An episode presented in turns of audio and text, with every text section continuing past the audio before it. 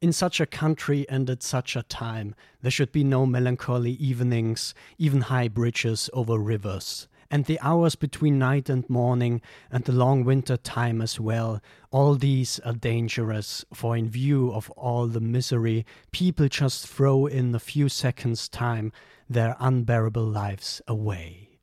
Und mit diesem ja fast schon poetischen Zitat heiße ich euch recht herzlich willkommen zu einer neuen Folge hier bei Filmjoker. Und gegenüber von mir sitzt Dennis. Hi. Und gleich schon mal als Startfrage, bevor dem Wie es dir geht, mhm. erkennst du das Zitat? Ja, ich ja? erkenn's, aber ich weiß nicht woher. Ähm, also ich, ich, das Ding ist, mir kam sofort bekannt vor bei diesem Melancholy. Und die Frage ist. Also ich jetzt nur in den ersten paar Wörtern tatsächlich erkannt. Als die, Tipp, es wird vollkommen anders ausgesprochen, in Anführungszeichen, als ich es gerade eben getan habe. Es wird nämlich. Es ist nicht auf Englisch. Doch, es ist auf Englisch. Okay. Das, es ist schon die korrekte, die korrekte Sprache, aber es wird gesungen. Und nicht gesprochen. Oh Gott. Aber man könnte es okay. auch sprechen. Das ist eigentlich nicht schlecht. Ha.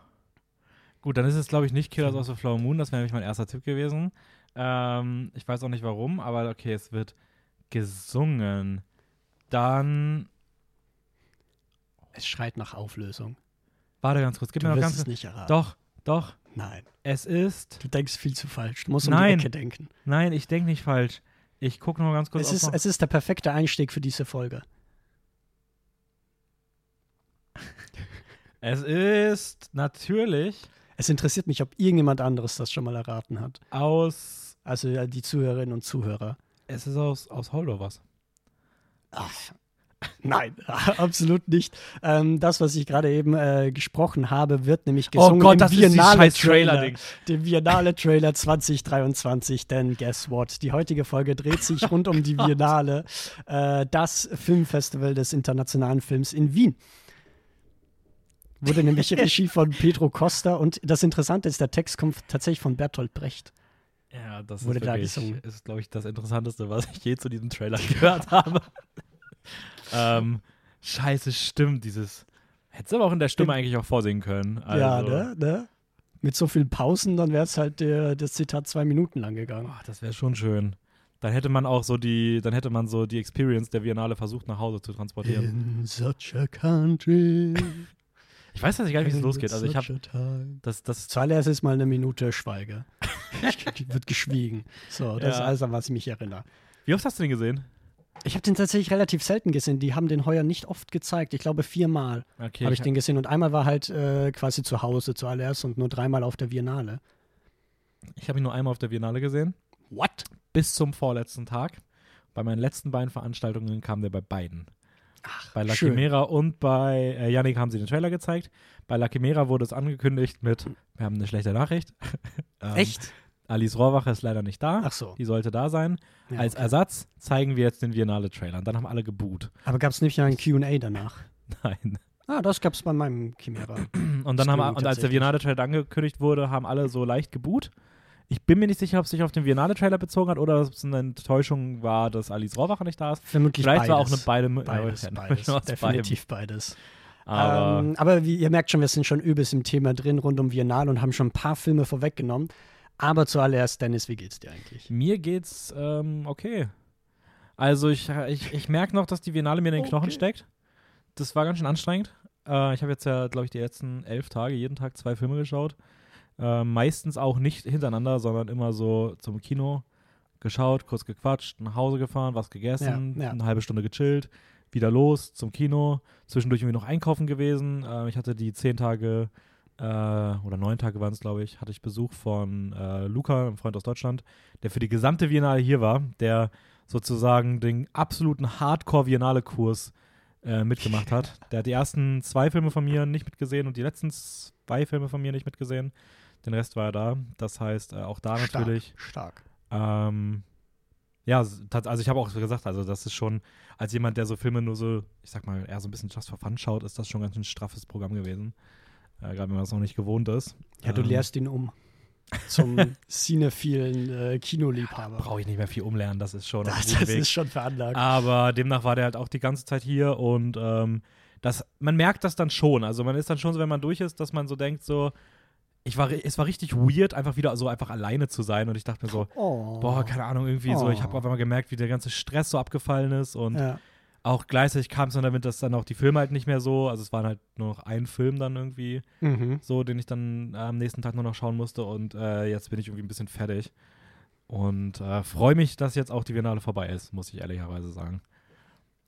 Aber es war eine True. sehr gute Biennale, das ähm, kann man schon Also von den. Filmen her sehr gut. Man kann auch sagen, ich glaube, insgesamt haben wir gemeinsam 19 Filme angeschaut. Stimmt das? Also ich habe alleine schon Wie viel hast Je nachdem, wenn man ihn mitzählt oder nicht, habe ich 19 oder 20 Filme geschaut. Das heißt, alles, was du mehr gesehen hast als ich, hast du mehr gesehen als ich.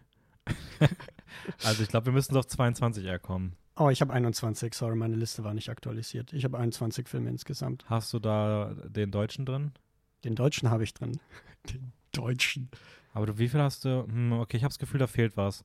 Aber wir gucken mal. Ja, das merkt man dann im Laufe der Folge, weil wir haben uns vorgenommen, alle zu besprechen, ne? Aber wir halten uns kurz. wir halten Ja, wir uns werden besser kurz. Das ist ja hier auch nur eine, also die meisten Filme könnt ihr noch gar nicht jetzt gerade sehen. Das ist ja eher so eine äh, What to Come Next ja, so. Folge und äh, wir wollen euch da ein bisschen was anteasern, vielleicht auch ein bisschen allgemein über die Biennale reden ähm, und werden uns bei den Filmen ein bisschen kürzer fassen. Aber, ähm, Aber alle sollen erwähnt sein. alle sollen erwähnt sein. Ich sag mal, so ein paar haben wir schon erwähnt, ne? Das war's dann auch. Ups, upsi pupsi. ähm, wie geht's dir denn? Äh, schön, dass du auch noch das fragst, Natürlich. bevor wir jetzt wieder zu sehr zur. Biennale abdriften. ich Ich, hab das, merke, äh, weil meine Antwort wird auch wieder Biennale driftend sein. ich hab das äh, hier auch stehen, da Spaß. Ähm, ich war nämlich krank während der Biennale, bin ich mal kurz krank geworden, was übelst frustrierend ist, weil ich die ganze Zeit dann so ähm, irgendwie Leute suchen musste, die dann meine Tickets irgendwie übernehmen. Ähm, und dadurch ein paar Filme verpasst habe. Also man merkt, glaube ich, sowohl einerseits jetzt in meiner Stimme, dass ich noch ein bisschen angeschlagen bin und andererseits wird man, glaube ich, meine Frustration raushören, wenn Dennis von Filmen berichtet, die ich leider wegen meinem Krankenstand äh, verpasst habe. Gibt nämlich so ein paar. ich weiß tatsächlich aus dem Kopf gerade nicht, welche das noch unbedingt waren, deswegen ich bin gleich mal gespannt. Ja, ja, das werde ich dir dann äh, sehr offensichtlich mitteilen, sobald es dazu kommt. Aber ansonsten geht es mir jetzt um einiges besser. Ähm, gegen Ende der Biennale habe ich dann auch wieder noch ein paar Filme mitnehmen können, vor allem die, die Highlights, die auch schon im Vorhinein äh, sehr ja, groß angepriesen waren. Und dementsprechend, es geht bergauf.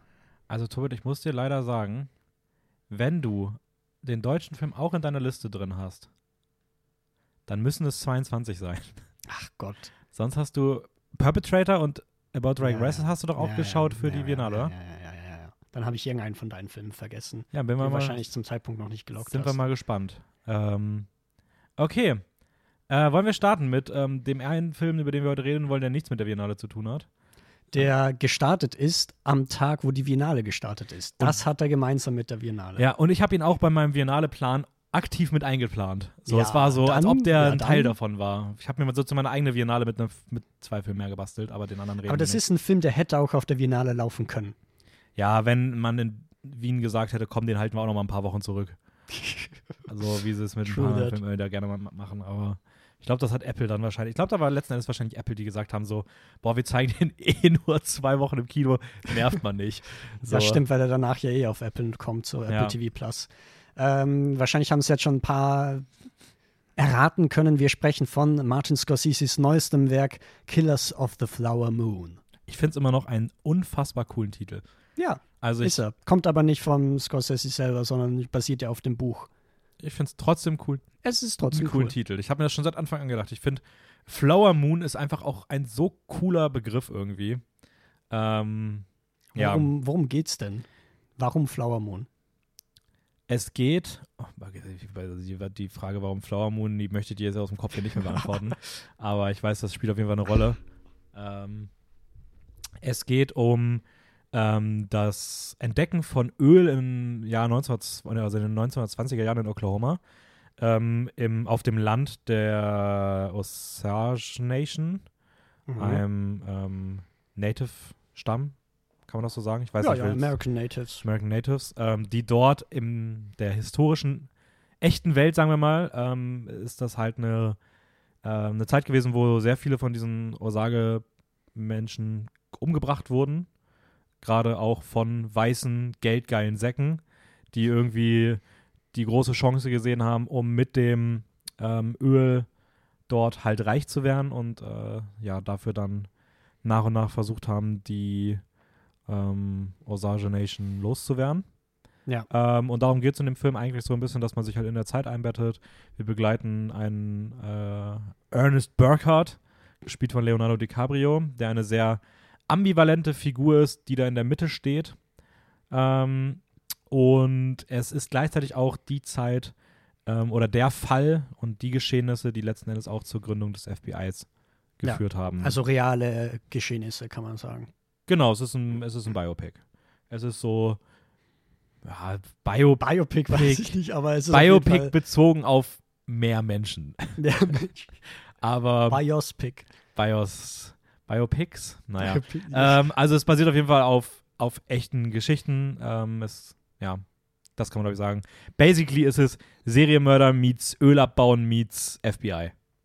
ja, kann man so sagen. So. Ja. Großartiger Cast. Leonardo DiCaprio. Halt so dieser, ich glaube, Martin Scorsese ist das der erste Film, wo er so seine zwei Aushängeschilder, seine zwei Schauspielkollegen in einem Film packt. Ja, Leon, also du meinst Leonardo DiCaprio und Jesse Genau. Plemons. Genau. Ähm, Wie läuft ja. Jesse Plemons? und Robert De Niro. Ähm, ich weiß es tatsächlich gerade gar nicht. Ähm, ich guck mal ganz, ich überfliege mal ganz schnell. Und Ich ich, glaube, ist das der ist Fall. der erste Film, ja. Das müsste korrekt sein. Ja. Ist auch witzig, ich finde, die sehen auch aus, als ob die verwandt sind, was im Film auch irgendwie ja dann Thema ist. ja, es ist ja Onkel und Neffe, oder? Ja, genau. Ähm, Und ich finde, das, also schon mal als so ein Einstiegsding, ich finde, Leonardo DiCaprio spielt einfach wie Robert De Niro. Der hat immer so einen Mund, heruntergezogenen Mundwinkel, irgendwie so eine exzentrische Mimik und nickt die ganze Zeit oder schüttelt den Kopf. Generell finde ich im Film es wird sehr viel zugestimmt oder abgelehnt, indem man den Kopf schüttelt oder nickt. Ja, ich glaube, da wurde einfach ähm, sich am Set heimlich über Robert De Niro lustig gemacht. Nee, ich finde aber tatsächlich inhaltlich passt es eigentlich auch, weil Robert De Niro ist ja schon so ein Manipulator, um Mhm. mal das äh, nur so anzuteasen und nicht zu viel zu verraten. Weil ich finde, man sollte gar nicht zu viel verraten, weil sonst irgendwie das äh, Nee, voll, das Sehgeschehen da ja, ja, ein bisschen voll. beeinträchtigt wird. Ja, das sind alles ein bisschen kaputte Figuren. Also die meisten zumindest davon. Ich sag mal, die einzige Ausnahme, die so als gutes Herz dann da mittendrin steht, Ja. ist dann äh, die von äh, Lily Gladstone gespielte, ähm, später bena benannte Molly Burkhardt. Molly. Ähm, Lily Gladstone auch, ich finde, auf jeden Fall die beste Darstellerin in diesem Film. Ja, ja, voll. Also sie Ähm. ist dann äh, American Native, die dann quasi Leonardo DiCaprio heiratet. Und dadurch hast du halt diese Verbindung quasi nochmal. Genau. Und deswegen steht er halt irgendwie auch so ein bisschen so dazwischen, weil er halt irgendwie auf der einen Seite irgendwie mit seinem Onkel irgendwie so diese Geldmaschinerie da irgendwie antreibt. Ähm, auch ein bisschen Frage, wie bewusst und unbewusst er das tut, aber ähm, das auf der einen Seite und auf der anderen Seite hast du halt irgendwie so diese weirde romantische Verbindung, die dann aber auch irgendwie Mhm. sehr schnell komplexisiert wird. Mhm. Komplexisiert? Komplex Komplexiert. komplexiert wird? Mhm. Eins davon Verkompliziert wird. verkomplexisiert. Sucht euch aus, wie es heißt. Ähm, und ja, das ist so, so basically der Film. Der ganze Spaß geht drei Stunden 26. Also fast dreieinhalb Stunden, drei Minuten kürzer als Irishman. das Ähm, ist schon mal eine Leistung für die gute Das ist Scorsese. schon mal eine, eine Aber ich Leistung. finde, ich finde, man spürt das gar nicht mal so krass, diese Laufzeit. Also klar, man merkt schon, es ist schon lang, aber ich finde schon, dass die jetzt, so diese Phrase, sie vergeht, die Zeit vergeht im Flug, ist vielleicht ein bisschen zu vorgegriffen, aber finde ich schon, dass es sehr schnell irgendwie vorbeigeht. Also ich, so, beziehungsweise halt einfach die Szenen haben, typisch für, für Scorsese irgendwie immer etwas Unterhaltsames in Anführungszeichen oder etwas Interessantes, etwas Faszinierendes, wodurch äh, es sich nicht so lange anfühlt. also ich würde auch sagen, der Film ist lang, aber er ist nicht zu lang. Nee, Also du hast, äh, zum einen hat man nicht das Gefühl, dass irgendwie gewisse Sachen rausgeschnitten werden müssten, so, oder die einfach unnötig sind, wo der Film einfach gestreckt wirkt, so. Ich finde, das hatte ich gar nicht. Lediglich vielleicht so am Ende gibt es so, das, der letzte Teil geht mir einfach persönlich ein bisschen zu lang, aber ich finde, der braucht es halt schon so, aber ähm, so im Ende war jetzt bei mir so ein bisschen die Luft raus, aber auch einfach, weil mich der Teil dann am wenigsten interessiert hat, so. Welches Ende meinst du? Das Also ich meine, das, Jesse Plemons Ende? nee, ich meine, das, also Ende einfach das danach? Gerichtsding am Ende. Ah, okay, okay, ja, So, ja, ja. voll. ähm, aber ähm, sonst war der Film auf jeden Fall nicht zu lang und ich finde auch, wie du schon gesagt hast, so ich wurde durchweg gut unterhalten. Also ich war auch durchweg konzentriert, interessiert, ähm, hatte jetzt nicht das Gefühl, dass ich mich irgendwo durchquälen muss. Ähm, ja, ich- demnach fand ich, da, bin ich da auch sehr happy mit gewesen. Voll. Ich würde aber auch noch hinzufügen, dass es jetzt nicht so eine übelst angenehme Sichtung ist. Ja, ja, es ist halt schon so, ein hartes Thema halt auch so, ne? Eben das Also- Thema an sich ist halt schon sehr hart. Ja, das Thema ist So. hart. Du hast eine sehr interessante Wahl der Hauptfigur, die es auch schwer macht oder zumindest auch es anspruchsvoll ja, ja, macht, so voll. eigene zu, zu überlegen, wie man so seine Empathie stellt und sowas. Aber ich meine, das ist eigentlich typisch Martin Scorsese, finde ich. Seine Figuren, also seine Hauptfiguren sind nie die strahlenden Helden. Eigentlich sind es fast immer nur Kriminelle. Ich wollte gerade sagen, es sei, äh, ich wollte gerade sagen, äh, naja, eigentlich immer nur, wenn es Leonardo DiCaprio ist, aber da ist mir aufgefallen, nope. Äh, da gab es ja auch einen. Taxi Driver und einen King of Comedy. ja, zum Beispiel. Ja, stimmt schon. Ähm, ja, stimmt schon. Der reiht sich da eigentlich ziemlich passend ein. Gute Beobachtung. Gar nicht so auf dem Schirm gehabt. Aber ja, ich fand den Film cool. Ich, ich, das, ist das, das ist das Weird. Ich finde, dafür, dass der 3 Stunden 30 geht, ich habe zu dem gar nicht so viel zu sagen. Weil ich hätte Sachen zu sagen, aber die Sachen würden halt alles spoilern. Das ja, will ich eben, nicht. eben. Und so übergeordnet habe ich zu dem Film nicht viel zu sagen, außer, ja gut, der sieht halt unfassbar geil aus. Am Anfang dieser Shot, wenn die da zu dieser Ölfarm hinfahren und dieser Mhm. aus der Vogelperspektive mit diesen, also erstmal mit diesen Ölraffinerien im Hintergrund und danach noch diese tausende Kühe auf den Wiesen da. Das sieht übelst geil aus. Und wenn das Generell- Öl rausspritzt aus dem Boden, Ja, voll. Also die Leute ist, rumtanzen. das ist so insane cool alles eingefangen auch. So, ich fühlt sich auch ein bisschen an wie mal wieder so ein richtig großer, epischer Western. Also ich finde, der Film hat auch sehr viele Western-Elemente. Ja, ja. So. Ähm, und in der Größe, ich weiß nicht, das erinnert dann viel mehr an so die guten alten Zeiten aller ähm, Spielen das Lied vom Tod und ähm, zwei glorreicher Lunken, wenn es jetzt um die Epochalität dieses potenziellen Westerns geht. Das ist jetzt kein, nicht Full-on-Western, aber es fühlt sich so nach so einem richtig großen ja. Film in dem Genre an. Ich würde mehr so sagen, ich würde es vielleicht mit There Will Be Blood oder so vergleichen. Ja, so eine Mischung irgendwie daraus. Ja, ja, ja. also ich ja. fand schon Also es gibt jetzt keine Duelle irgendwie, wie typisch beim Western, aber, aber, nee, aber das ist das Gefühl auch das Einzige, was fehlt. true, true. Und sie fahren halt mit so geilen, ganz, ganz alten Karren, statt halt irgendwie jetzt groß auf Pferden zu reiten. Das kommt halt auch eher seltener vor. Ähm, aber irgendwie trotzdem hat es mich irgendwie daran erinnert, so, äh, es hat schon so Anleihen auf jeden Fall an den großen epischen Filmen von früher. Generell auch so ein bisschen so, ich finde, dass Scorseses Filme, die so lang gehen, eher auch mal so am ehesten so ein bisschen an den Oldschool Leone erinnern. Ich Mhm. meine, mit Once Upon a Time in America hast du auch dieses vier Stunden Epos. Ähm, Mit Robert De Niro. mit Robert De Niro natürlich. Vielleicht auch einfach nur deswegen. Ähm, Ja, die Musik war toll. Leonardo Also- DiCaprio war okay. Er war okay, aber ich glaube, also die drei HauptdarstellerInnen werden alle für den Oscar nominiert. Nee, glaube ich nicht. Doch, glaube ich. Nee, glaube ich nicht. Okay, lass, lass wetten. Äh, ich glaube, dass. Ich glaube, ich glaube nicht, dass sie gewinnen. Also bei Lily Gladstone hätte ich die höchste Chance, dass sie gewinnt, aber mittlerweile bin ich mir da auch nicht mehr so sicher, weil sie ein guter. ich sag Konkurrenz zwei hat. von drei. Wer, wer, wer nicht. Ich, keine Ahnung, ich glaube, man hat alle im Ah, Rennen. okay. Also ich glaube, man, man hat alle auf dem Schirm, alle sind Ja, auch ja, bei den Quoten sowieso. drin, aber ich glaube, einer rutscht durch. Ich glaube, entweder, dass so ein Leonardo DiCaprio vielleicht für den Film nicht bekommt oder Robert De Niro. Da müsste man auch gucken, wie gut die Szene allgemein gerade ist. Also welche anderen großen Namen sind halt Mhm, gerade vertreten. mhm. Wer, wer ist da so im, im, im Rennen dafür? Aber ich habe das Gefühl, also ich sage, es kommen zwei von drei Maximum, die nominiert werden. Aber hört auf Tobit, der war letztes Jahr bei der Biennale auch, ähm, äh, bei dem Oscars auch der bessere, wenn es ums Tippen ging. Wow. wow. Ähm, wie hat dir, denn so, wie hat dir denn so overall gefallen? Ja, mir hat er auch sehr, sehr gut gefallen. Also ich bin so bei vier Sternen, weil ich würde sagen, ich finde ihn jetzt nicht, er spielt jetzt nicht in der Top 5 Riege der Martin Scorsese-Filme mit. Aber ich finde vor allem trotzdem, dass es, wie gesagt, ein unterhaltsamer Film ist, wo die Zeit schnell vergeht, aber zugleich auch ein sehr wichtiger Film, irgendwie, wenn es um die Aufarbeitung dieses ganzen Themas, dieses historischen Falles geht. Ähm, dementsprechend kann ich jetzt nur die Empfehlung rausgeben, schaut ihn euch unbedingt im Kino an. Der Ja. geht ja danach auf Apple TV Plus, kann man ihn auch noch anschauen. Ähm, aber ich finde, das ist so ein Film, den, also vor allem bei der Länge, da ist die Konzentration irgendwie gebündelter, wenn man ihn sich im Kino anschaut und nicht zu Hause Ja, würde ich auf auch dem sagen. iPad oder so. Dann, Ich glaube, da, da kommt auch Martin Scorsese aus dem iPad rausgehüpft. ja, ja, voll, Ähm, voll. Nee, also das würde ich auf jeden Fall auch sagen. Also ich finde auch, der ist noch Cinema. dieses noch Cinema.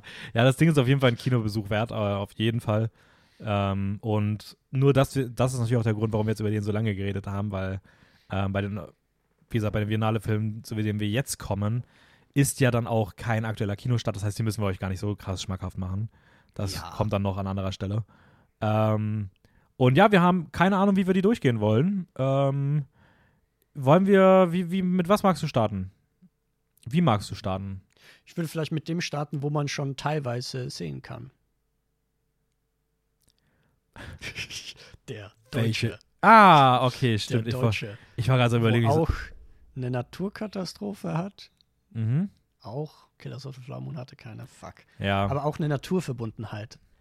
Wie Killers of the Flower Moon. Die Aha. Sprache ist nämlich, oder die Rede ist von roter Himmel.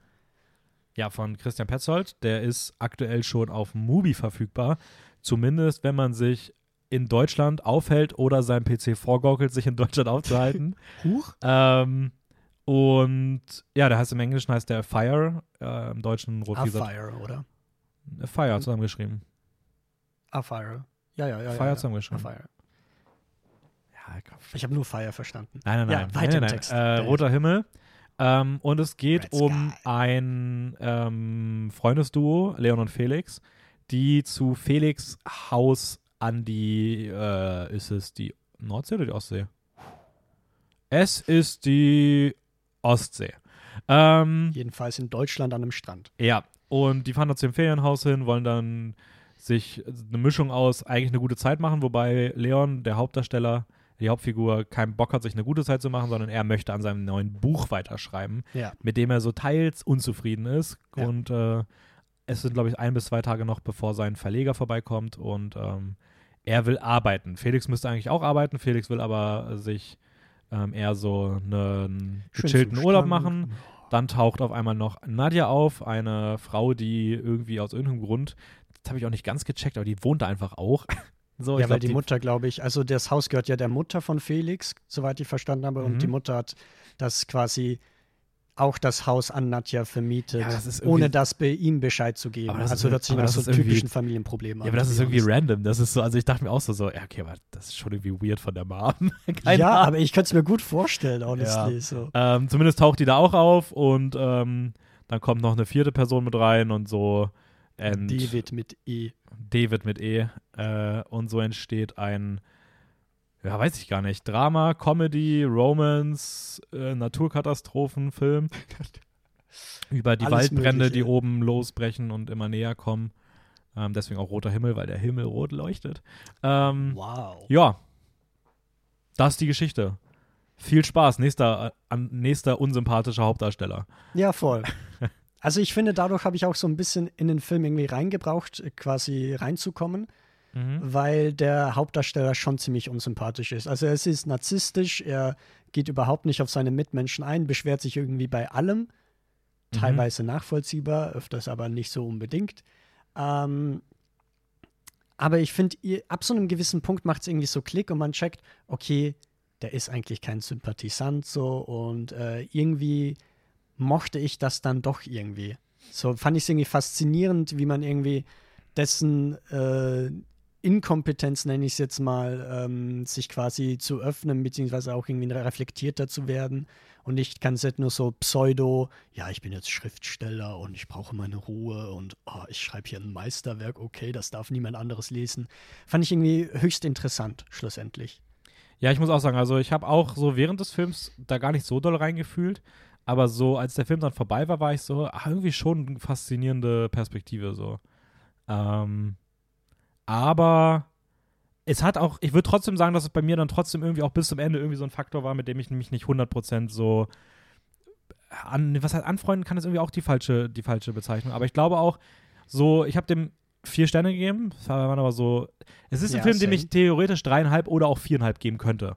So, ich bin irgendwie so, ich, ich, ich kann es voll, Stimmung, ja, ich kann es voll schwer einsortieren, Mhm. wie ich das letzten Endes wirklich fand. So, ich war beim Schauen eher so, dass ich dachte, ja, gut, dreieinhalb, mehr nicht. Und dann, als er vorbei war, war ich so, ja, aber irgendwie ist der doch cool gewesen. Ja, als ich mich auch so ein bisschen recherchiert habe, die spielt irgendwie ganz stark mit der Berliner Schule, so eine filmische Stilrichtung, die halt schon ehrlich so intellektueller war und reduzierter und eigentlich die, das quasi dann kritisiert in dem Sinne. Muss ich aber im gleichen Atemzug sagen, ich habe, glaube ich, keinen Film der Berliner Schule gesehen und habe deswegen, kann das Okay. nicht so gut in Vergleich setzen. Ähm, aber ein anderes, äh, eigentlich sehr beschreibender Titel, den ich auf Letterbox gefunden habe zu dem Film, ist Portrait of an Insel on Fire. Ich habe gerade nach unten gescrollt, weil ich dachte, na, was hast, hast du gesehen, als du gerade gelacht hast. Aber ja, tatsächlich irgendwie das, äh, ja, das, das, Sunfire ist auch böse. ähm, nee, das tritt eigentlich ganz gut, aber ich, ich muss sagen, ich war dann schon überrascht, wie cool der Film stellenweise aussah, weil ich finde gerade dieser Shot, der oben auch ist, Ja. ähm, wenn man das erste Mal so äh, die Asche auch sieht und sowas, das ist schon, das ist schon eine sehr, sehr coole Bildästhetik und ähm, auch ein nicer Song. In my mind, in my mind. Aber Schaut euch mal den Trailer an, danach habt ihr den Ohrwurm. nach dem Film auch. Äh, ich habe sonst aber auch noch nichts von ähm, Christian Petzold gesehen. Ja. Ähm, hätte aber auf jeden Fall Interesse, mehr von ihm zu sehen, weil ich das Gefühl habe, die sind auch alle ganz gut bewertet und wenn die alle in so eine Richtung gehen, dass ich das schon, also es ist schon cool zum Schauen so. Also es ist irgendwie dann doch ganz gutes deutsches Kino. Ähm, Mhm. es ist aber auch so irgendwie, keine Ahnung, ich weiß nicht, ob das, ob das irgendwie nur daran liegt, dass man irgendwie die Sprache anders kennt, aber ich finde auch irgendwie, die Dialoge sind immer so unfassbar deutsch. Also Auch so, in dem Film. Ja, dann wird auf einmal- dann wird auf einmal über. Schlumpfeis und über Gulasch geredet und ich denke mir so, ja, in einem Scorsese-Film würde das nicht vorkommen. Ich Da, finde auch also, irgendwie so ein bisschen steril gespielt, immer noch. ja, So ein Steif. So eine gewisse Steifigkeit. Irgendwie Ja. gibt sie dann Sinn beim Thema an sich, aber ich finde, deswegen war auch irgendwie der Anfang ein bisschen schwierig reinzukommen. ja, ich was, weiß, ich aber, was ich aber cool fand, war dann der Schriftsteller an sich, also der Verleger, der dann aufgekommen ist. Da war für mich irgendwie so ein typischer deutscher Vorleser. Mhm. Aber ich habe irgendwie das Gefühl, dass es voll oft so ist, dass man das Gefühl hat, die Dialoge sind auch immer so dafür geschrieben, dass auch irgendwelche 60-, 70-Jährigen, die irgendwie nur so richtig oldschool deutsches Fernsehen gewöhnt sind, dass die auch noch mitkommen können. So, weil selbst wenn so jüngere Figuren da sind, es fühlt sich nie so an wie wirklich jüngere Figuren. Ja, ich So. finde auch irgendwie, es ist immer sehr literarisch bei deutschen Ja. Filmen. So bei dem du dir denkst, okay, als Buch würde ich irgendwie diese Dialoge cool finden, so, wenn ich selber lese, aber ich finde, beim Film, wo man noch so ein bisschen mehr eine realere Facette hat, Mhm. wirkt es dann irgendwie oftmals sehr aufgesetzt und so. Theatral halt, ne? Also Theatral, literarisch passt schlussendlich dann zu Roter Himmel, muss ich aber im gleichen Atemzug sagen, weil es natürlich sehr viel um Literatur und um äh, Himmel geht. Schreiben geht so. und um Himmel, ja, genau. Mhm. Nee, Nein, das stimmt schon. Also ich fand es ja auch, wie gesagt, ich fand ihn auch gut. Und ähm, ja, schaut euch den an. Äh, geht ins Kino, wenn er irgendwo läuft, sonst crackt euch Mubi und ab, ab dafür. Äh, Was übrigens ebenfalls eine Literaturverfilmung ist, oh. ist der Film All of Us Strangers. Ah, echt? Von ah, stimmt doch. das. Andrew Hay, ja, ist, glaube ich, eine japanische, japanische Kurzgeschichte basierte darauf. Ähm, der Film macht aber ein paar Veränderungen durch. Das Mhm. ist einer jener Filme, die ich nicht gesehen habe, weil ich krank war, zu denen ich eigentlich Tickets hatte. Ah, echt? Ach ja, stimmt. tatsächlich. Ähm, ja, da kann ich dir auf jeden Fall sagen, dass ich den Film mittlerweile bei mir runtergesetzt habe auf nur noch dreieinhalb Sterne. Oha. Ähm, Ah, jetzt muss ich hier den, den dritten Film in Folge die Handlung zusammenfassen. Ähm, Ich meine, ich kann es auch machen, aber ich habe den Film nicht gesehen. Nee, nee, passt schon. ähm, es geht um. Es ist ein bisschen schwierig, was zu dem Film zu sagen. Ähm, ich möchte ganz kurz eine Sache anschauen, ob das. Okay, das wird ja auch revealed. Also, es geht um Adam, der, ich glaube, auch irgendwie Schriftsteller ist oder sowas. Oh, das passt ja perfekt. Ja, Film. ja wow. Und der lebt in einem, ja, eher so ein bisschen verlasseneren Wohnkomplex ähm, und trifft an einem Abend auf seinen mysteriösen Nachbarn Harry, die dann irgendwie zueinander finden und so ein bisschen auch so eine Romance zwischen beiden entsteht. Gespielt von den beiden großartigen Andrew Scott und Paul Mescal. Ähm, und der Kniff des Films ist, dass Adam gleichzeitig aus ich möchte mal sagen, Gründen, die ich nicht vorwegnehmen möchte, aber eine Verbindung zu seinen Eltern hat, in die Zeit vor 30 Jahren, als seine Eltern in dem Alter von ihm waren und er mit ihnen interagieren und reden kann. Ähm, und ja, dadurch entsteht eine weirde Mischung aus Romantik und irgendwie aber auch so Melancholie, Nostalgie an die eigene Kindheit und ähm, so Gedanken, wie man über das Leben, was man führt, mit seinen Eltern reden kann, aber in der Zeit, wo die Eltern im gleichen Alter waren und das Gleiche vielleicht durchlebt haben. Also ist es so ein bisschen Science Fiction oder Fantasy, wo noch dazu kommt? Ja, genau. sagen? Okay. Beides. Beides. Oha. Ja, ich, ich, ja, ist eigentlich fast das gleiche Science Fiction. ja, ja. Ich will es nur nicht vorwegnehmen, wie es halt wirklich letzten Ja, ja, sich auflöst, ähm, wie das dazu kommt und sowas. Aber ähm, ja, das ist der Film. Äh, sieht wunderschön aus, also wirklich tolle Kameraarbeit, tolle Lichtsetzung, arbeitet viel mit auch äh, sehr coolen Farben. Ähm, ich meine, auf dem Bild oben sieht man halt viel so, so lila Töne und sowas. Mhm. Aber generell gibt es echt ein paar coole Szenen, die sehr vom Licht her auch äh, sehr stimmungsvoll inszeniert sind. Ähm, Musik ist nice, aber auch ein bisschen sehr klischeebehaftet. So manipulierend. Ja, also ähm, wirklich, also ich habe schon von ein paar Leuten gehört, dass die meinten, also als der letzte Song kam, haben sie wirklich die Augen verdreht. Ähm, was ich irgendwo auch verstehen kann. Ich fand es nicht so schlimm, aber es ist schon sehr, Also entweder die Augen verdreht oder feuchte Augen, probably. vielleicht auch beides. ähm, ja, weil, also ich habe nur den Trailer geschaut und dachte mir, cooler Film. mhm. ähm, ich habe aber auch von drei Leuten quasi eine Review bekommen. Der eine fand es richtig kacke, der eine war im Mittelfeld und der andere fand es richtig gut. So, Mhm. äh, sprich, ich glaube, das ist schon irgendwie so ein Film, der die Gemüter irgendwie spaltet. Ja, voll. Also ich, ich glaube, das Ding ist halt so ein bisschen, so die sehr kritischen Stimmen gehen halt in diese Richtung, dass es halt so ein bisschen äh, queer crying ist. Also Ja. es hat halt wieder so eine queer Thematik halt mit dem mit der Romantik, der Romanze der beiden Hauptfiguren, aber gleichzeitig dann irgendwie auch wieder so sehr viel ah, depressive Züge, traurige Momente. Ab einer gewissen Stelle darf die Hauptfigur gefühlt eigentlich den ganzen Restfilm nur noch heulen. Ähm, es gibt Schicksalsschlag auf Schicksalsschlag auf Schicksalsschlag auf Schicksalsschlag. Mm, okay. Ähm, währenddessen läuft die traurigste Musik und das ist halt, ich glaube, das ist schon sehr wieder darauf ausgelegt, dass man so das vorwirft, so, ja, okay, wir haben genug Filme gehabt, wo irgendwie queere Hauptfiguren die ganze Zeit irgendwie sich in ihrem eigenen Leid suhlen. Ähm, ich finde, das wird das ein bisschen rausklammern, weil ich das Gefühl habe, es ist zwar sehr explizit Thema in dem Film, aber so eigentlich geht es nicht wirklich darum, sondern es geht vielmehr um so dieses, ja, um auch so eine vielleicht dysfunktionale Sicht auf sich selbst, auch gerade mit so Schuldgefühlen gegenüber Mhm. den eigenen Eltern Erwartungen nicht gerecht werden. Also ich finde, es ist vielmehr so dieses Individuelle, was im Zentrum steht. Muss aber trotzdem sagen, dass ich finde, dass der Film ab irgendeinem Punkt einfach für mich einfach so drüber traurig inszeniert war, à la The Whale, ähm, dass ich einfach gar nichts mehr gefühlt habe. Also ich war wirklich so, ich fand ihn immer noch cool, er war immer noch gut so, weil das Drehbuch an sich ganz gut war, aber es war so drüber inszeniert, dass ich einfach so jegliche emotional Connection verloren hatte und mir eigentlich ziemlich egal war, was mit den Figuren passiert und ich auch einfach immer, wenn sie geheult haben, einfach mir so dachte, so, jupp, okay. So, und das ist dann Ja, doch nachträglich jetzt zur Finale echt der Film, der bei mir am meisten noch gesunken ist. Ähm, ja, das hast du verpasst. Das habe ich verpasst. Falls ihr wie ich den Film trotzdem euch noch anschauen wollt, der kommt ab 9. Februar nächsten Jahres in die Kinos. Na, da werden wir bestimmt auch nochmal berichten, wenn es dann soweit ist. Das machen wir wahrscheinlich generell. Also, wenn ihr uns bei Instagram folgt, filmjock-wien, bekommt ihr ja immer mit, wenn Filme irgendwie neu starten. Yep. Ähm, und wahrscheinlich werden dann auch nochmal die ein oder anderen äh, Kritiken jeweils zu den Filmen kommen. Vielleicht kommt Ähm. auch eine Videokritik, äh, da könnt ihr auch mal gerne vorbeischauen bei Filmjoker auf YouTube. Ja. Ähm, und vielleicht kommt auch eine eigene Podcast-Folge zu einem äh, gewissen Film, zu einem Regisseur. Und dafür könnt ihr uns gerne bei Spotify abonnieren. Weil ihr gerade schon mal hier seid, Spaß. Ähm, Aber willst du schon überleiten, welcher Film das ist? welcher Film was ist?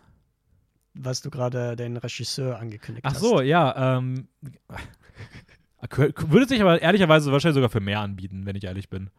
Ja, also- stimmt. Ich mache mal nicht die Überleitung, die du jetzt im Kopf hast, sondern ich gehe einfach mal rüber Wow. zu einem, wo ich auch sagen würde, da könnten wir gerne mal eine Folge rüber machen, nämlich Quentin Dupier, der jetzt das zweite Jahr in Folge zwei Filme bei der diesjährigen Biennale hatte.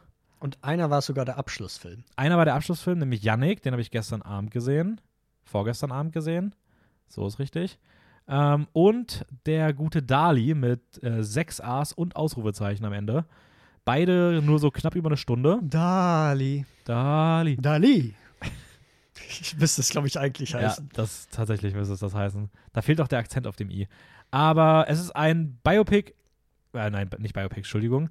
Es ist eine, eine, eine fiktionale Mockumentary, irgendwie angelehnte Geschichte über eine französische Journalistin, die für ein Interview, ein Dokumentarfilm-Interview Salvador Dali treffen möchte und es jedes Mal so nicht ganz klappt.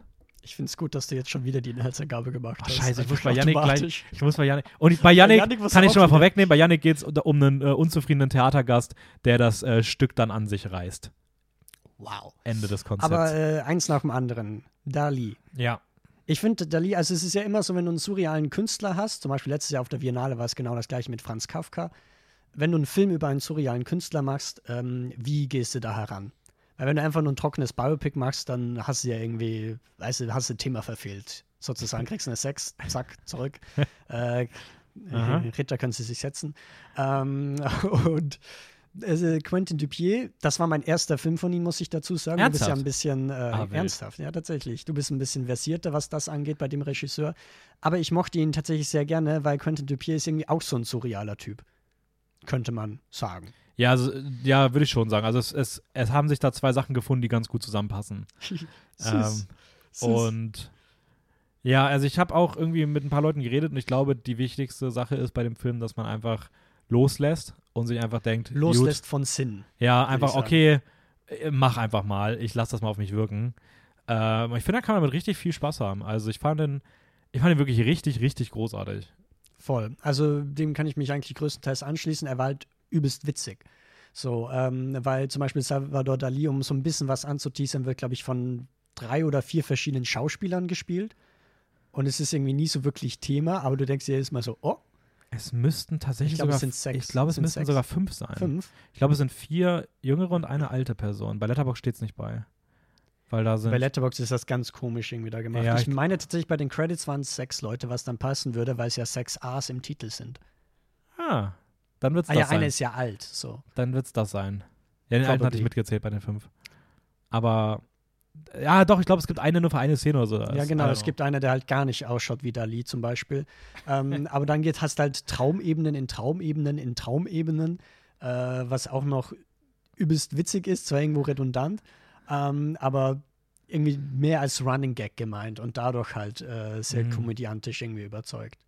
Ja, und ich muss auch sagen, ich finde, der, er kriegt es hinten raus, dann trotz dessen, dass du ab irgendeinem Punkt das Gefühl hast, das hat folgt so gar keiner Logik mehr. Ich finde, er kriegt es trotzdem irgendwie zu einem runden Ende. Und du denkst danach so, ja, irgendwie genau so müsste ein Film darüber sein. Ähm, ich finde die Erzählstruktur trotzdem so cool. Es gibt so eine Szene, wo die Szene dann auch rückwärts abläuft, also die wurde halt rückwärts gedreht. Tenet. À la, Ten ja, à la Tenet. Die fand ich richtig geil. Und ab dem Moment hat es bei mir irgendwie so richtig final Klick gemacht. Und ich war einfach nur so, gefühlt von jeder Idee, die kam, einfach komplett fasziniert. Ja. Sehr schön. Yannick Und- war auch nett. Ja, im Verhältnis dazu, wie fandest du Janik? Yannick ist deutlich mehr Classic Comedy. Also du Mhm. hast jetzt nicht irgendwelche Verschachtelungen, der, also keine, keine krasse Erzählstruktur, es ist eher fast sogar in Echtzeit runtererzählt. Ähm, es hat sehr witzige Momente, sehr absurde Ideen, aber auch bei weitem nicht so drüber wie Dali. Ähm, es ist, also der Film lebt wirklich vollkommen von diesem Konzept. So dieses, okay, da ist so ein Zuschauer und der reißt dieses Theaterstück an sich. Ja. Und da passieren schon ganz coole Sachen, aber ich finde irgendwie, ich finde, der Film ist zu kurz. Also ich finde bei 60 Minuten oder so. 67 Minuten und ich finde bei Dali merkst du so, äh, der Film ist vorbei und der ist rund. Und hier hast du das Gefühl so, da Okay, es- fehlen es 20 fehlt Minuten. Also irgendwie Okay, ist es an ein paar Stellen zu schnell. Am Ende irgendwie so, das war sehr, alles sehr plötzlich irgendwie und ähm, ja, keine Ahnung. So, ich habe irgendwie das Gefühl gehabt, dem hätte meiner Meinung nach es besser getan, wenn er ein paar Minuten länger läuft, sodass ich letzten Endes Dali dann doch, obwohl die Letterbox-Wertung etwas anderes sagt, fand ich persönlich Dali den deutlich besseren Film von beiden. Also die Letterbox-Durchschnittsbewertung. Genau. Nicht meine persönliche. Ähm, ja, den Regisseur, den du wahrscheinlich meintest, über den man eine Folge machen könnte, ähm, ist wahrscheinlich für uns beide auch unser Viennale Highlight gewesen, nämlich Yorgos Lantimos Yorgos Lanthimos. Poor Things oder Poor Things, je nachdem, ob man Raul ist oder nicht. äh, Ja, daran macht man es ab.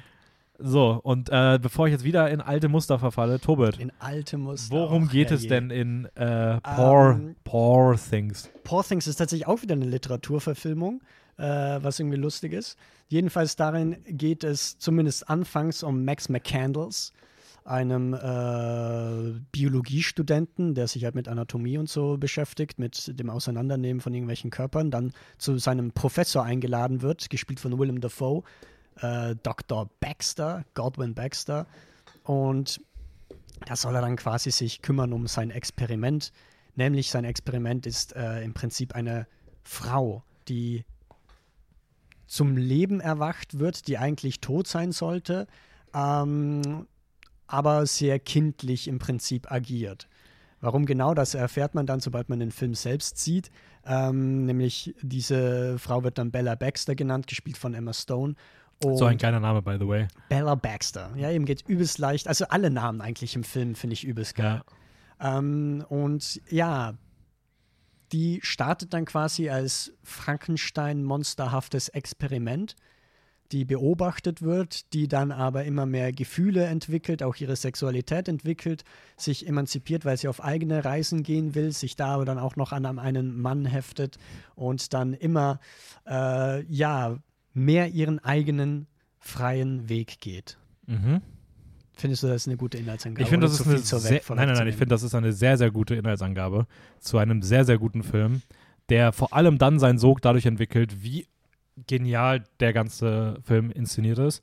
Ähm, also wirklich, die Kameraarbeit ist der absolute Hammer, die Set-Designs sehen unfassbar aus. Also wirklich dieses, das ist so eine Mischung aus, ich weiß gar nicht, ich kann, ich kann das so schwer bezeichnen, aber das erinnert irgendwie an so Steampunk, ja. Sci-Fi würde ich es am ehesten bezeichnen. Also es ist so eine Zukunftsversion einer Steampunk-Welt.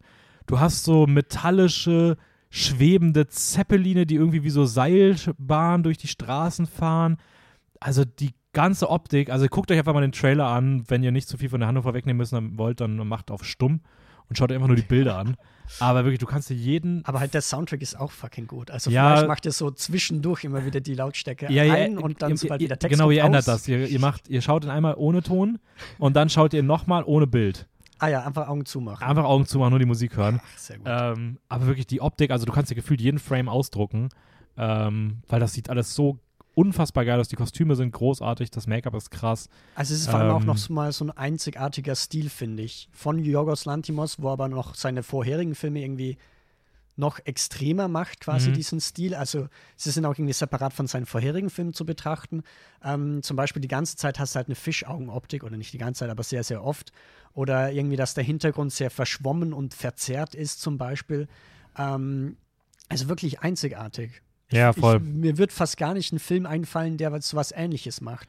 Also Ja. er hat irgendwie so, eine, so einen eigenen Stil wie Wes Anderson, aber du kannst ihn nicht hundertprozentig mit Wes Anderson vergleichen, Nee, weil es nochmal ein komplett anderer Stil ist. Es so. ist, als ob du einen Wes eine Anderson-Film Einzigartigkeit. So. Ja. Und die ist halt jetzt neu bei Poor Things. Es ist als, so, als ob du einen Wes Anderson-Film nimmst, der aber in irgendeiner abgefuckten Star Wars-Welt spielt, weswegen die Welt anders aussieht, als die echte Welt man das so kennt. Ja, und dann legst du einen, und dann legst du den The Favorite-Filter drüber. Und der The Favorite-Filter ist einfach Fischaugenoptik. Ja, das ist mein Lieblingsfilter. Der Favorite-Filter. ähm, ja, wir können gerne weiter schwärmen. Die Musik, hast du schon gesagt, ist auch ein Meisterwerk. Ähm, Also wirklich, das, der gesamte Soundtrack ist unfassbar geil.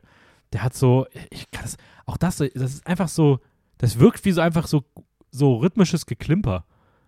So. Und ja, irgendwie, das trifft es eigentlich echt gut. So. aber es klingt so geil in, in, in Kombination mit diesem Film und dann hast du dieses unfassbare Schauspiel ähm, von eigentlich auch allen Beteiligten. Also ich Aber wollte gerade allen eigentlich. voran Emma Stone. Aber ich natürlich allen voran Emma Stone, die steht in diesem Film auf jeden Fall äh, locker an der Spitze mit vielleicht doch mit ihrer Lieblingsperformance, die ich bisher von ihr gesehen habe. Ja, ja, könnte ich mitgehen. Könnte ich tatsächlich mitgehen. Weil als sie startet natürlich als sehr einfältig, aber entwickelt sich weiter. Also das ist schon so eine Rolle, wo man halt auch als äh, Schauspieler oder Schauspielerin einfach sein Talent quasi beweisen kann. Und das tut sie. Ja, voll. Also ich finde auch, es ist so mit Abstand ihre facettenreichste Rolle. Ja. Also ich meine, alleine wie sie am Anfang diese Figur spielt, das muss man erstmal so überzeugend hinbekommen. So, du kannst jeden Aspekt ihrer Entwicklung irgendwie nachvollziehen. Das bildet sich alles in ihrer Figur und ihr Schauspiel ändert sich irgendwie permanent die ganze Zeit. Äh, sie geht auch ganz schön krass über Grenzen rüber. Also ich meine, äh, ich weiß nicht, irgendwie fühlt sich Poor Things schon an wie so ein groß angelegter Film. Jetzt nicht irgendwie so ein kleiner Arthouse-Film, sondern es ist schon irgendwie auch vielleicht auch einer der größten Filme von der, von der Biennale so wirklich gewesen. Ich finde, es ist so ein, wo, so ein Film, wo Mainstream und Arthouse irgendwie Ja, aufeinander voll. trifft, So. Und eigentlich hast du bei sowas ja oft auch so ein bisschen so, ich glaube, du hast auch in deiner Review ganz passend geschrieben, so dieses Prüde Hollywood. Und Ja, da ja, passt das, ja gar nicht rein. Also ich meine, nee. du hast eine Emma Stone, die gefühlt ähm, 30 Prozent ihrer Zeit irgendwo halbnackt rumläuft und ähm, hast Sexszene auf Sexszene und trotzdem fühlt es sich nie so ausbeuterisch oder voyeuristisch an, wie man das vielleicht sonst sehr schnell bei sowas irgendwie dann auch vermuten würde. Ja, ich finde, das liegt halt auch am Inhaltlichen, weil es ja generell um die Ausbeutung von Bella Baxter geht. Ich will jetzt beim Inhaltlichen nicht zu viel vorwegnehmen, aber äh, ich sag mal so, ich finde, da kommt nochmal die Emanzipation sehr, sehr stark durch. Und es ist lustig, gerade im gleichen Jahr, wo halt Barbie rauskommt, äh, quasi auch wieder so ein Film zu machen, der so, ich würde sagen, eine ganz ähnliche Grundthematik hat, aber halt komplett anderes irgendwie das umsetzt. Ja, voll. Also ich finde wichtig, dass wir dabei bleiben, dass er es anders umsetzt und nicht besser umsetzt, denn beide Filme folgen ihrem eigenen Ansatz. Das finde ich diskutabel. Ähm, aber ja, was ich dazu noch sagen wollte, ich finde nämlich, dass man irgendwie da an der Stelle sehr stark merkt, dass Emma Stone selbst halt auch mitproduziert hat und nicht nur die Hauptrolle gespielt hat. Und ähm, auch bei The Favorite beispielsweise hat sie ja, wenn ich das recht in Erinnerung habe, ähm, letzten Endes dann auch durchgesetzt, dass sie dort in der ähm, Szene mit Olivia Colman zusammen auch das erste Mal halt halbnackt zu sehen ist. So, das war ja irgendwie auch eigentlich gar nicht so unbedingt vorgesehen und sie wollte das aber letzten Endes so, weil das die Figur irgendwie mehr auslegt. Und ich habe auch das Gefühl, dass sie auch hier schon auch an sehr vielen Stellen das mitentschieden hat, beziehungsweise auch darauf geachtet hat, wie das inszeniert ist, weil ich finde schon irgendwie, das ist schon fast ein Kunstwerk, so explizite Szenen zu inszenieren und es trotzdem irgendwie so emanzipatorisch wirken zu lassen und so sehr respektvoll und Sympathie gelenkt, Geladen, gelenkt, ja. gelenkt Mhm. ähm, auf Ja, die Hauptfigur dazu blicken. So, das kann halt auch, wie gesagt, sehr schnell hätte das kippen können. So. Ja, ja, voll. Das Es ist halt immer die Schwierigkeit, diese Konvention, dass man Frau nur als äh, sexuelles Objekt degradiert, dass man das quasi umgehen will, aber dann halt nicht prüde zu werden, dass man gar nichts mehr zeigt. So. Ja, voll. Ähm, ob der Film da jetzt wirklich äh, die finale Antwort für ist, wie man das machen sollte, sei mal dahingestellt. Aber, ich ähm, glaube, es gibt auch nicht die finale nee. Antwort, so diese eine klare Antwort. Aber es ist auf jeden Fall ein sehr, sehr cooler Film. Und der hat auch mehr zu bieten als das. Ich möchte jetzt gar nicht so den Fokus darauf Da lenken. war jetzt ein bisschen zu sehr drauf, ne? Der hat auch so viel Richtung, wie du schon gesagt hast, Richtung dieser ganzen Frankenstein-Liebe. Ja, ja, also Monster-Genre Ähm. verbeugt er sich extrem davor und macht halt das alles auch noch mit coolen Kniffen. Allein die Entstehung von Bella Baxter, aber auch eben Willem Dafoe als Dr. Godwin Baxter, weil äh, er ist eigentlich derjenige, der aussieht wie Frankensteins Monster mit so einem zusammengeflickten oder zumindest sehr vernarbten Gesicht. Äh, was ich nochmal so eine ganz interessante Dynamik fand. Und ich glaube, was man jetzt auch noch, jetzt als zumindest so gegen Ende noch erwähnen muss, ist Mark Ruffalo als, ähm, warte, wie hieß die Figur? Die hat auch einen coolen Namen. Duncan Wedderburn. Die Namen, Duncan sind, Wedderburn. die Namen sind alle so und geil. den Namen sagen sie auch so oft im Film und das ist großartig. Und äh, ich finde, da beweist Mark Ruffalo nochmal sein komödiantisches Talent eigentlich.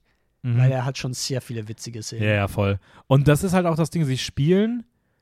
Also die Figuren heißen ja auch alle so wie aus einer Zeit, wo auch so Jack the Ripper gelebt hat. Also das ist ja, das fühlt sich ganz alt irgendwie in so vielen Aspekten an. Ja. Und dann bist du aber einmal so und denkst dir so, ja, okay, und da schweben jetzt irgendwelche Sachen im, im Himmel. Also das ist ja, das passt ja irgendwie alles hin und vorne nicht, aber äh, irgendwie ist das so ein sehr eigener Sog und äh, dann hast du auch mit die, also wundervolle Credits am Ende auch, die super kreativ sind und ähm, ja, dieser ganze Film strotzt einfach vor Kreativität. Und Also- kommt wann ins Kino? Der kommt ab dem 18.01. ins Kino. Erst nächstes Jahr, aber ähm, also ich werde auf jeden Fall ein paar Mal ins Kino gehen, wenn der kommt. Boah, ich bin so froh, dass ich da noch nonstop haben werde. Werde ich wohl doch noch mal ein paar Mal behalten, alleine dafür, um die drei, vier Kinobesuche dafür noch mal zu rechtfertigen. Mm, Okay. Ich würde sagen, ein Film, der auch ähm, was Interessantes, was Kreatives, wenn man mag, bei den Credits macht, ist äh, La Bette, The Beast. Echt, was macht denn der denn bei den Credits? Hey, wir sind nicht drin gesessen. Doch, aber ich überlege gerade, was war denn das nochmal? Ähm, der macht einfach nur einen QR-Code. Also der lässt so die Hauptcredits irgendwie Ja, zeigen, aber die okay. ganzen anderen kleineren Credits blendet er halt einen QR-Code ein für Hast du den Minute oder eingescannt? so. Nee, habe ich nicht gemacht. Ich habe ihn eingescannt. Ja, und? Seite hat sie aufgehangen. Wirklich, ich habe da nichts bekommen. Übelste. Verarsche. Ja, hat Frankreich anscheinend bessere äh, Internetleitung als wir bei uns. Denn es ist ein französischer Film vom Regisseur Bert, Bertrand Bonello. Ich habe von dem, auch, hab von dem auch äh, Zombie Child gesehen, den fand ich auch sehr cool.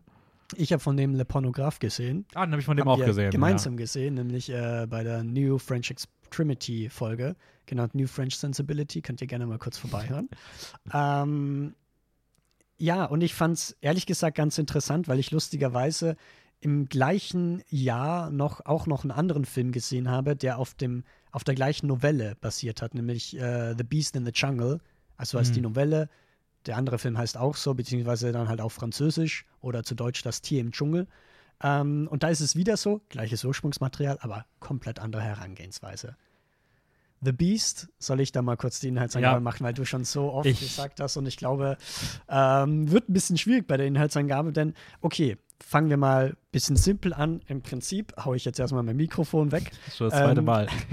Im Prinzip äh, handelt der Film von Gabrielle und Louise, ähm, die sich über verschiedene Jahrzehnte, genau genommen drei Jahrzehnte, ich glaube einmal im Jahr 1910 in Frankreich, einmal äh, in der Gegenwart, in Anführungszeichen, im Jahr 2014 in Los Angeles und einmal in der Zukunft, 2044. Dann kann man ja fast schon Jahrhunderte sagen, oder? Man, ja, Jahrhund ja, ist es eins, sind es zwei Jahrhunderte? Es Ist sind mehr als ein Jahrhundert. Also es knapp ist über einem. Jahrhundert. Ja. Centuries. ähm, jedenfalls, die treffen sich immer wieder und merken, ja, es ist schon irgendwie so Gefühle zwischen den beiden, also eine Art von Schicksal spüren sie, quasi was sehr Romantisches, aber man muss ja gleichzeitig dazu sagen, das wird eben auf diesen verschiedenen Zeitebenen verschieden ausgelegt, diese Beziehung zwischen den beiden. Mhm. Und also, ich glaube, was man schon mal vorneweg sagen kann, warum halt der Inhalt ein bisschen schwierig ist, gerade zu Beginn wird halt immer hin und her geschnitten äh, zwischen diesen verschiedenen Zeitebenen. Und man hat äh, vor allem anfangs erstmal gar nicht mal so die Orientierung, okay, was spielt jetzt wann, wie sind eigentlich diese ganzen Figuren miteinander verbunden oder diese verschiedenen Handlungsebenen. Ähm, und das macht alles ein bisschen schwieriger. Zum Beispiel auch in der Zukunft gehen die dann auch noch in irgendwelche Clubs, die dann 1970s oder 80s gethemed sind, äh, wodurch alles nur noch komplizierter wird. Ja, ich muss aber sagen, ich finde schon, dass man den Film trotzdem so in zwei Hälften einteilen kann und dass jede Hälfte des Films Ja. schon sehr fokussiert auch sich mit einem bestimmten Jahr irgendwie beschäftigt. Also ich finde schon, dass so bis so gefühlt so eine Stunde 20 im Film schon so dieses 1910 extrem im äh, Es ist schon mehr im Vordergrund, aber ich finde Vordergrund das schon steht. noch mit der Gegenwart. Ich meine, der Film beginnt mit einer Szene aus der Gegenwart ja, und der endet, glaube ich, auch mit einer Szene aus der Gegenwart. Aber selbst bei der 1910 äh, Zeitebene springt auch immer wieder in die Zukunft dann. Ja, aber er hat schon ab irgendeinem Punkt dann zumindest sehr stark den Fokus auf die 1910. Gerade wenn es am Ende auch in diese Puppenfabrik da geht.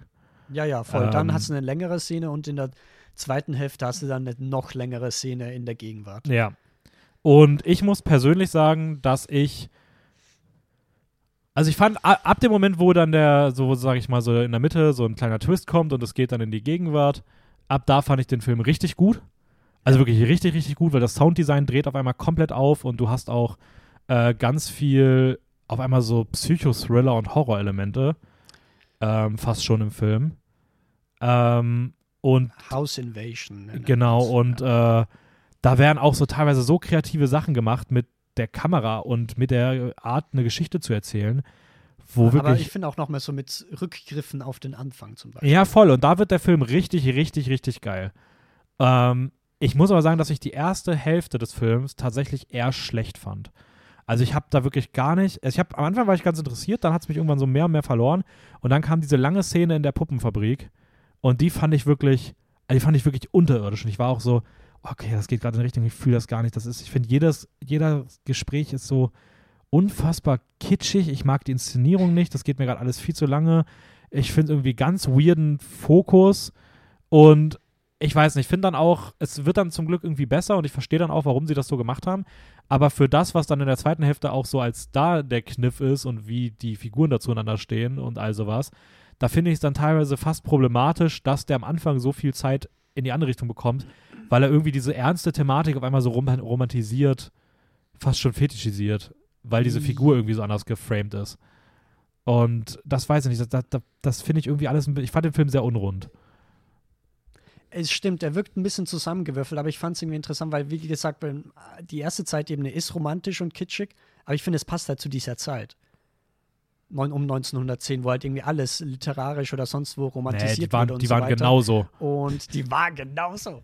Und äh, nee, und dann halt in der Gegenwart ist es komplett nochmal wieder emotionsgeladen, aber auf eine andere Art und Weise. Und in der Zukunft hast du halt eigentlich diese komplette Reduktion von Emotionen, also wo man eigentlich gar nicht Emotionen zeigen will. Und das irgendwie jetzt erstrebenswert ist, kommt dann auch noch mit KI das ganze äh, Thema. Was ich finde, äh, was die erste Hälfte um einiges ertragreicher, zumindest für mich, oder ertragbarer für mich gemacht hat, ist halt, dass du immer wieder so wiederholende Motive hast in diesen verschiedenen Zeitebenen, in diesen verschiedenen Settings.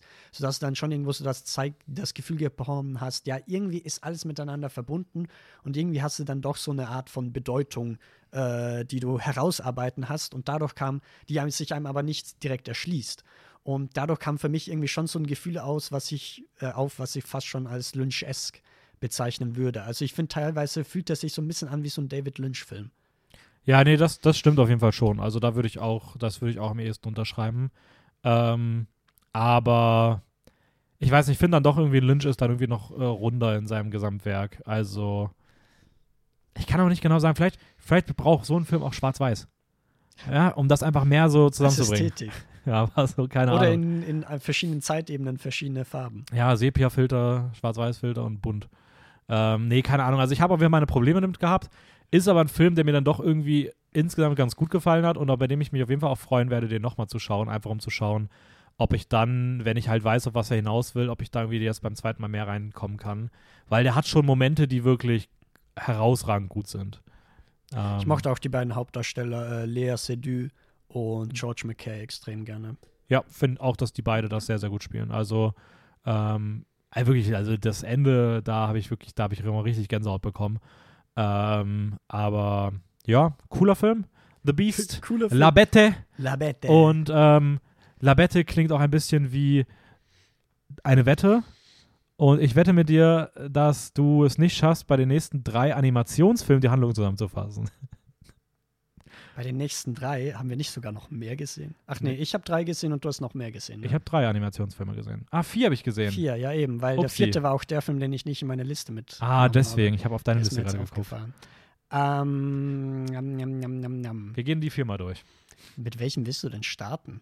Äh, starten wir doch mal, fangen wir mal mit, mit den kleineren an, um einfach mal ein bisschen Tempo reinzubekommen. Okay. Und okay, fangen okay, wir okay, mit Robot Dreams an. Robot Dreams. Von äh, Pablo, Pablo Berger. Berger. Ist witzig, weil ganz viel im Film heißt Berger. Also es gibt richtig viele Produkte, die irgendwie von Berger, also Berger ist die Marke ganz oft auch so im Hintergrund für Sachen gewesen. Ah, im ganz, Film. Ja, ist ganz lustig gewesen. Ähm, jedenfalls, das ist ein spanischer Film und der basiert wieder mal auf einem Buch, diesmal aber eine Graphic Novel, nämlich aus Amerika. Ähm, nämlich Robot Dreams spielt in den 80er Jahren in New York City. Ich liebe es, New York so auszusprechen. Ich wollte gerade sagen, das ähm, kam mir gerade auf, das, das, das hast du schon öfter gemacht. Das habe ich schon öfters gemacht, ja, bei irgendwelchen Videos und so weiter. Jedenfalls handelt es von einem Hund. Dog wird er genannt, beziehungsweise ganz New York City ist eigentlich so ähnlich wie Zootopia, Sumania, wie man immer es mh, mm, sagen möchte, von anthropomorphisierten äh, Tieren quasi belebt. Und dieser Hund fühlt sich aber ganz allein, ist ganz traurig, weil er hat keine Freunde. er ist einfach in seiner Wohnung und schaut fern. Ähm, aber kriegt er eben Werbung von einem Roboter, den man quasi als Freund sich kaufen kann, den man installieren kann, der dann mit einem zusammenlebt. Und ja, das macht er dann auch, setzt es in die Tat um und ähm, ich bin mir nicht sicher, ob es eine Freundschaft oder eine Liebe ist. Ich würde mhm. ehrlich so, also es ist so ein beides gefühlt. Ähm, aber irgendwann kommt dann halt auch dieser Moment, wo er wegen bestimmten äh, Umständen seine Roboter verlassen muss und dann geht es mehr so um dieses, ja, ich vermisse meine Liebe, meine Freundschaft und weiß nicht, wie ich damit umgehen soll. Mhm. Ja, ist ein cuter Film. also, Punkt, ja, gehen wir hat, zum nächsten. Der hat, eine, der hat eine süße Musik. Was der kommt komplett ohne, ohne genau. äh, Sprache aus. Also, ähm, Ein Bild sagt ja bekanntlich mehr als tausend Worte. Ja, muss ich aber sagen, finde ich bei Filmen irgendwie immer eine dumme Aussage, weil, weil du hast ja, selbst wenn geredet wird, hast du ja trotzdem ein Bild. Also, ja, ja, das du hast 24 Bilder pro Sekunde, ja. also sind es dann immer äh, 24.000 Worte pro Sekunde, was ja krass ist. Das ist schon krass, ja. Wow, habe ich noch nie so betrachtet. Ähm, ja, und äh, der, der Film ist, wie gesagt, das ist, ist ganz süß.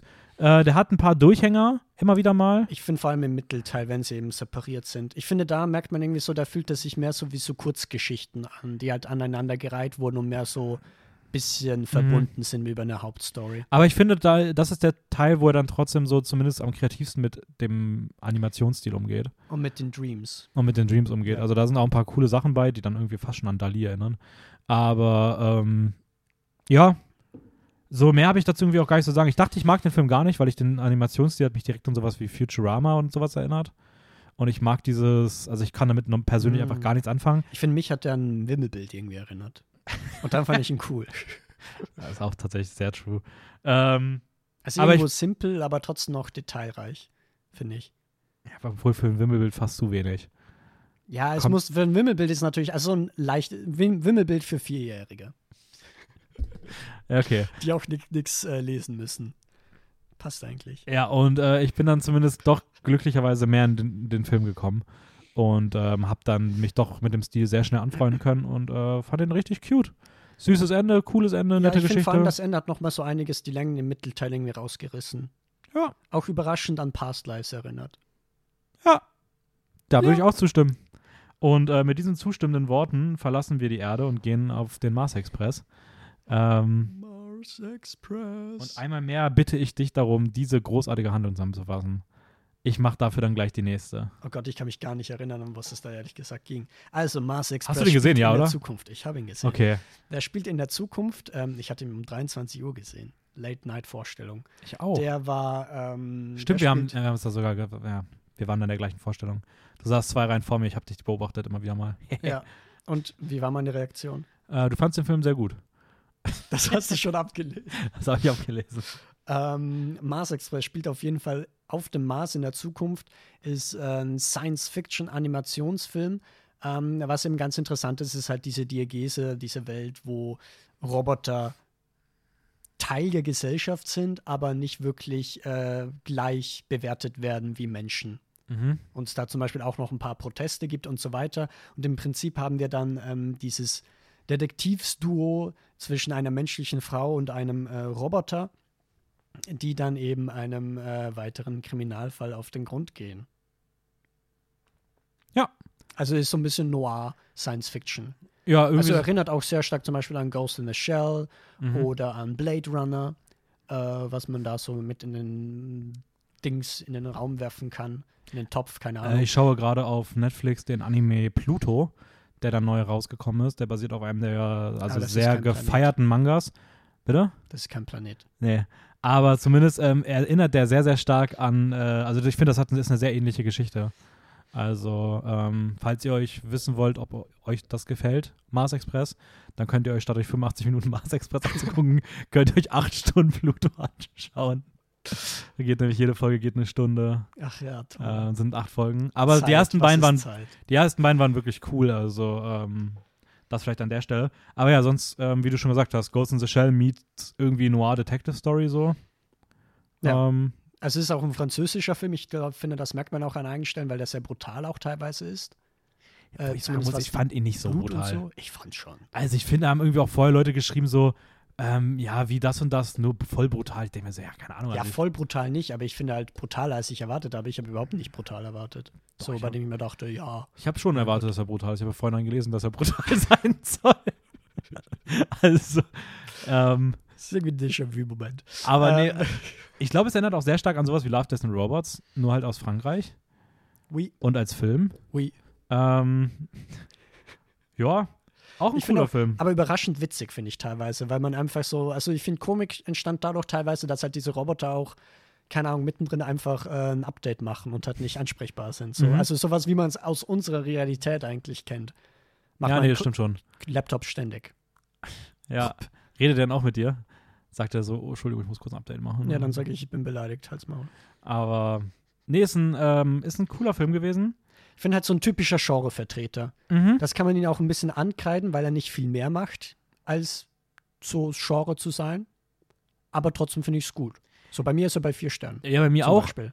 Ich muss eigentlich sagen, ich finde so ein bisschen, ich fand ihn richtig, richtig, richtig gut. Aber ich finde so, das Ende war mir dann ein bisschen zu einfach gemacht teilweise. Ich finde es auch sehr konsequent. Aber ich habe dann doch irgendwie gedacht, so, ach, schade, ich habe irgendwie gehofft, dass die Auflösung irgendwie was Besondereres ist am Ende. So. Ja, ja. Aber trotzdem insgesamt, ich wäre auch bei vier Sternen, auch guten vier Sternen, war ein sehr cooler Film. Auch ein sehr cooler Film. Kommen wir zu den beiden besseren Animationsfilmen. Einen davon habe ich gesehen, mit dem beginne ich auch mal. Und zwar Ah, The, ja, ja, ja. The First Slam Dunk von Takehiko Inoue. Ähm, basiert auf einer Manga-Reihe und einem Anime. Ähm, den gibt es auch. Der heißt einfach nur Slam Dunk. Und äh, dieser The First Slam Dunk ist sozusagen eine Spin-off-Geschichte, die auch auf die Figuren zugreift, die man auch aus dem Anime kennt und zeigt ähm, ein Basketballspiel. Ein Basketballspiel zwischen der, äh, was, welche waren es denn? Steht das hier? Die Sano Kogyo High School sind die Bösen und die Shohoku High School sind die Guten. Ja, Und du hast hätte ich mir gedacht. und du hast einfach, der Film beginnt mit einer Szene aus der Vergangenheit, dann geht das Spiel los und dann siehst du eigentlich zwei Stunden lang dieses Basketballspiel und es sind immer wieder Rückblenden zwischengemischt, Ah, okay. ähm, die so ein bisschen die Figuren, Also die dann nicht Basketball sind. Ich genau, ja, es geht schon trotzdem um Basketball, Ja, aber ja, es ja, zeigt so ein bisschen die, kein Basketballspiel. die so. Vergangenheit der Okay. fünf anderen, also der fünf äh, Teammitglieder und mit welcher Motivation und welchen Zielen die in dieses Spiel kommen und was bei denen persönlich hintersteckt. Aber du siehst eigentlich permanent dieses Basketballspiel. Und ähm, das ist auch die große Stärke, weil die Art und Weise, wie die dieses Basketballspiel inszeniert haben, ist wirklich der absolute Hammer. Also die Animationen sind unfassbar geil, weil wenn da der Soundtrack reinkommt, dann bist du wirklich kurz davor aufzuspringen und die Leinwand anzuschreien, weil du so mitgerissen bist. Das erzeugt so eine unfassbare Energie. Ähm, die Figuren sind alle fünf sehr, sehr cool. Äh, sie, ich dachte erst, die sind leicht drüber. Mhm. So in manchen Momenten, wo ich schon dachte, so, okay, man muss Animes schon mögen, weil man dieses Over-the-Top-Ding Ja, halt ja, hat. klar. Hab dann aber erfahren ähm, von Luca, der sehr großer Basketball-Fan gerade in der Vergangenheit war, ähm, dass die wohl sehr stark an die, wenn ich das richtig im Kopf noch habe, an die Chicago Bulls aus den 90er erinnern. Also ähm, sehr viel auch an die Ah, dortigen ja, true. äh, Spieler und auch das Verhalten teilweise exakt so ist, wie es halt wirklich in der Basketballgeschichte immer wieder gemacht wurde. Und auch wenn du auf das Spiel achtest, du hast wirklich jede Fußbewegung ist halt gefühlt authentisch, wie es im Basketball gemacht wird. Also du kannst das Spiel auch nachvollziehen. Und es ist auch ein geiles Spiel. Also es ist wirklich super spannend und ähm, das klingt super unspektakulär. Und auch wenn man den Trailer sich anschaut, denkt man sich so, hm, ja, okay, sieht nett aus, aber mehr nicht. Äh, ich sag mal so, das Ding ist bei Letterboxd ziemlich gut bewertet und das ist auch nicht ohne Grund so. Es ist einer der meiner Meinung nach auf jeden Fall stärksten Filme der diesjährigen Biennale gewesen. Und Oha. ein wahnsinnig cooler Film gewesen. also ein Sportfilm auch für Leute, die sich nicht so für Sport interessieren. Voll, also weil es einfach wirklich, ist einfach mitreißend. Es ist auch lustig, es ist Okay. richtig witzig. Also es hat wirklich Figuren wo, und so kleine Comedy-Bits, die sind großartig. Ähm, Ja, jetzt hast du mir ihn schon heiß gemacht. Also ich werde ihn auf jeden Fall am 5. Dezember anschauen, wenn er dann ins Kino startet. Ja, ich- zumindest in Österreich. ich gehe safe auch nochmal ins Kino. Sehr gut. Äh, jetzt darfst du wieder mit der Handlung zusammenfassen mit meinem zweiten Biennale-Highlight. Das überlasse ich Dennis jetzt sozusagen dir. Biennale Highlight. Und ich glaube, das ist auch ein, boah, war es der meist erwartetste Film der Biennale im Vorhinein? Ja, ich würde sagen, der und Poor Things, ne? Der und also Poor ich glaube schon, Ja, dass die glaube, beiden Von der, von der Geschichte, haben. der dieser Film mit sich bringt, fast sogar noch mehr. Weil es ist ein Studio Ghibli-Film. Es ist nicht nur ein Studio Ghibli-Film, sondern auch äh, Regie geführt hat der, die Regielegende Hayao Miyazaki. Äh, eben für ganz viele Studio Ghibli-Filme, die er geprägt hat. Äh, Princess Mononoke, Spirited Away, äh, The Neighbor, Tot My Neighbor Totoro. Äh, ich muss dazu sagen, ich bin kein Anime-Spezialist und habe nicht alle Studio Ghibli-Filme gesehen. und sein aber- letzter Film vor zehn Jahren, mit dem er seine Karriere vorzeitig Ah, beendet hat. Der heißt The Wind Rises. The Wind Rises, sehr Ich schön. bin so gut. Ähm, ja, jetzt sein neuester Film, The Boy and the Heron, oder wie er auf Japanisch heißt, ähm, zumindest übersetzt, How Do You Live? Ähm, was vielleicht ein coolerer Inter Titel ist. Es ist Wobei safe ich der auch das- Titel. Ich, ich mag das Wort Heron sehr gerne. ja. The Heron. Also es ist ein Graureiher, oder zumindest Ich fand es aber auch sehr schön, bei der Anmoderation wurde es genannt The Boy and the Heron. Also, ähm, Ja, nee, nee, nee. nee, nee. Vollkommen falsch. Äh, The Boy and the Heron handelt jedenfalls oder spielt während des Zweiten Weltkrieges in Japan, äh, nämlich vom jungen Mahito. Dessen Mutter stirbt nämlich in einem äh, Feuer, ich glaube im Krankenhaus, so ein Krankenhaus fackelt ab. Ähm, und dementsprechend muss er jetzt umziehen ähm, mit seinem Vater gemeinsam zu seiner neuen Stiefmutter aufs Land in ein schönes Haus, in ein kleines Anwesen, könnte man fast schon sagen. Ich fand, das war irgendwie sehr westlich, dieses Anwesen. So, da merkst du irgendwie schon die Industrialisierung, so Zweiter Weltkrieg und so weiter. Und da trifft er dann auf einen Reiher, der mit ihm spricht, der auch sehr krächzig spricht, der irgendwie sehr komisch ist. Und ähm, im der- Englischen, by the way, gesprochen von Robert Pattinson. Ah, von Robert Pattinson, ich dachte Ja. von Willem Dafoe. Nee, Willem Dafoe spielt, sp äh, spricht den alten Pelikan. Ah, Ja. okay. Robert Pattinson spricht aber den Reiher, ist richtig Boah, wild. jetzt will ich ihn aber auch noch in der englischen Synchro, ehrlich gesagt, mehr reinziehen. Ähm, und Christian Bale spielt ja den Protagonisten, ne? Das weiß ich, Soweit tatsächlich aber nicht. Ich das weiß nur Christian bei. Bale öfters tatsächlich bei Studio Ghibli-Filmen. Echt? Ja. Ah, Okay. Ich kann nicht sagen, welche. Aber Kleiner das Fan. ähm, jedenfalls dieser Graureiher verspricht dann eben dem Mahito, dem Jungen, dass die Mutter noch lebt. Er muss nur in diesen ominösen Turm nebenan kommen. Das macht er dann auch und tada, Fantasiewelt. Also eigentlich so ein bisschen typisch in Anführungszeichen für Studio Ghibli.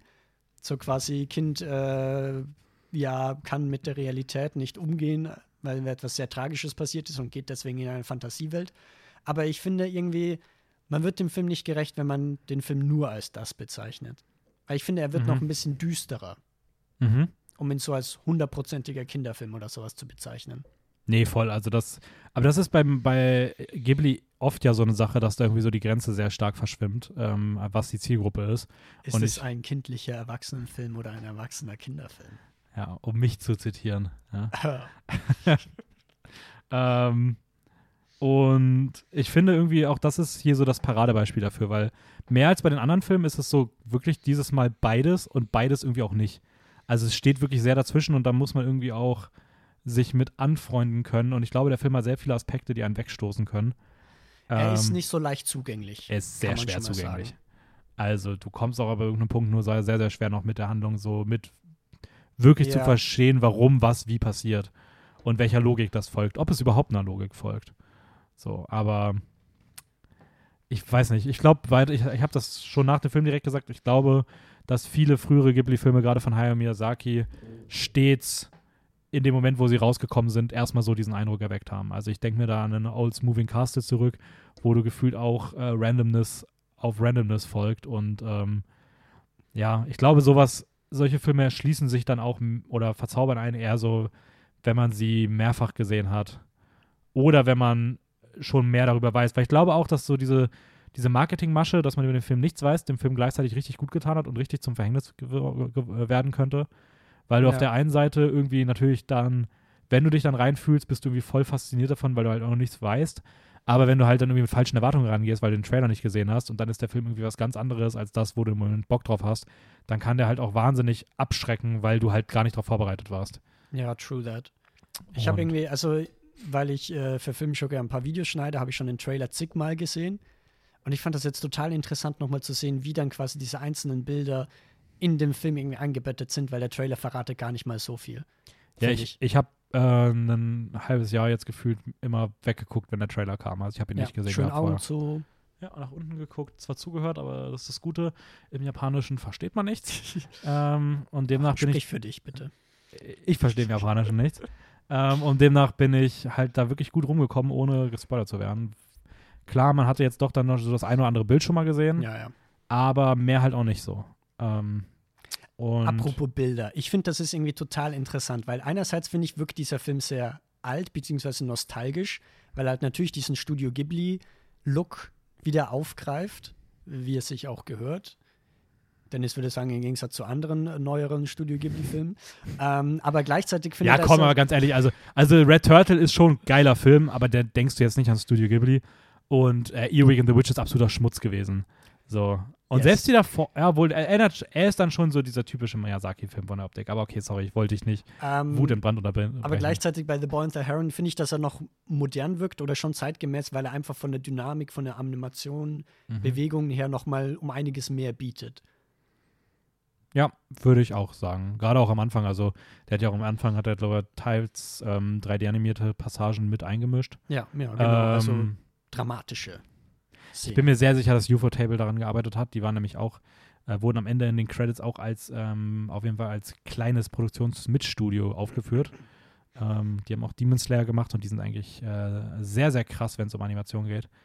Ähm, und nee, würde ich auch sagen. Also ich finde auch, der wirkt schon modern. Ich meine auch so die Art der Erzählung, dieses unfassbar abstrakte ist ja auch, sage ich mal, etwas, was jetzt nicht unbedingt in den Oldschool Animationsfilmen Ach so, ja. gang und gäbe ist. Das ist ja auch eher so, sage ich mal, in den letzten Jahren gekommen, dass die Handlungen oder dass die Geschichten sich immer, immer abstrakter abbilden. Und In ich finde, das auch Animationsfilm jetzt speziell. Also ich glaube, bei Ich würde sogar fast Film- generell sagen, so. Also zumindest, dass es mehr, dass es mehr Mainstream geworden ist, das zu machen. Ja, mehr Mainstream. Ja, So, weswegen das dann vielleicht auch langsam so ein bisschen Einzug in, bei Studio Ghibli gefunden hat. Und auf der anderen Seite, was, also wenn der Typ nochmal, also Hayao Miyazaki, nochmal seine Karriere so, so, so revivalt, da muss er ja auch mit irgendwas kommen, was nicht seiner Norm entspricht. So, also, ähm, Aber es erinnert auch teilweise dann gleichzeitig wieder stark an vergangene Studio Ghibli-Filme, weil es sehr viele Motive auch wieder aufgreift, aber halt immer wieder anders nochmal darstellt. mhm. Würdest du sagen, es ist zwar jetzt nicht sicher, ob es tatsächlich so der, das der Fall ist, aber ist es ein best gute oder ein guter Abschlussfilm für Hayao Miyazaki? also es wird Weil nicht es ist angekündigt als sein letzter Film. Ja, der es gibt schon bereits Spekulationen, dass er einen Also, neuen machen wird. der hat so. schon, der ist hier schon au- aufgeführt, als es gibt, er er arbeitet schon wieder an was.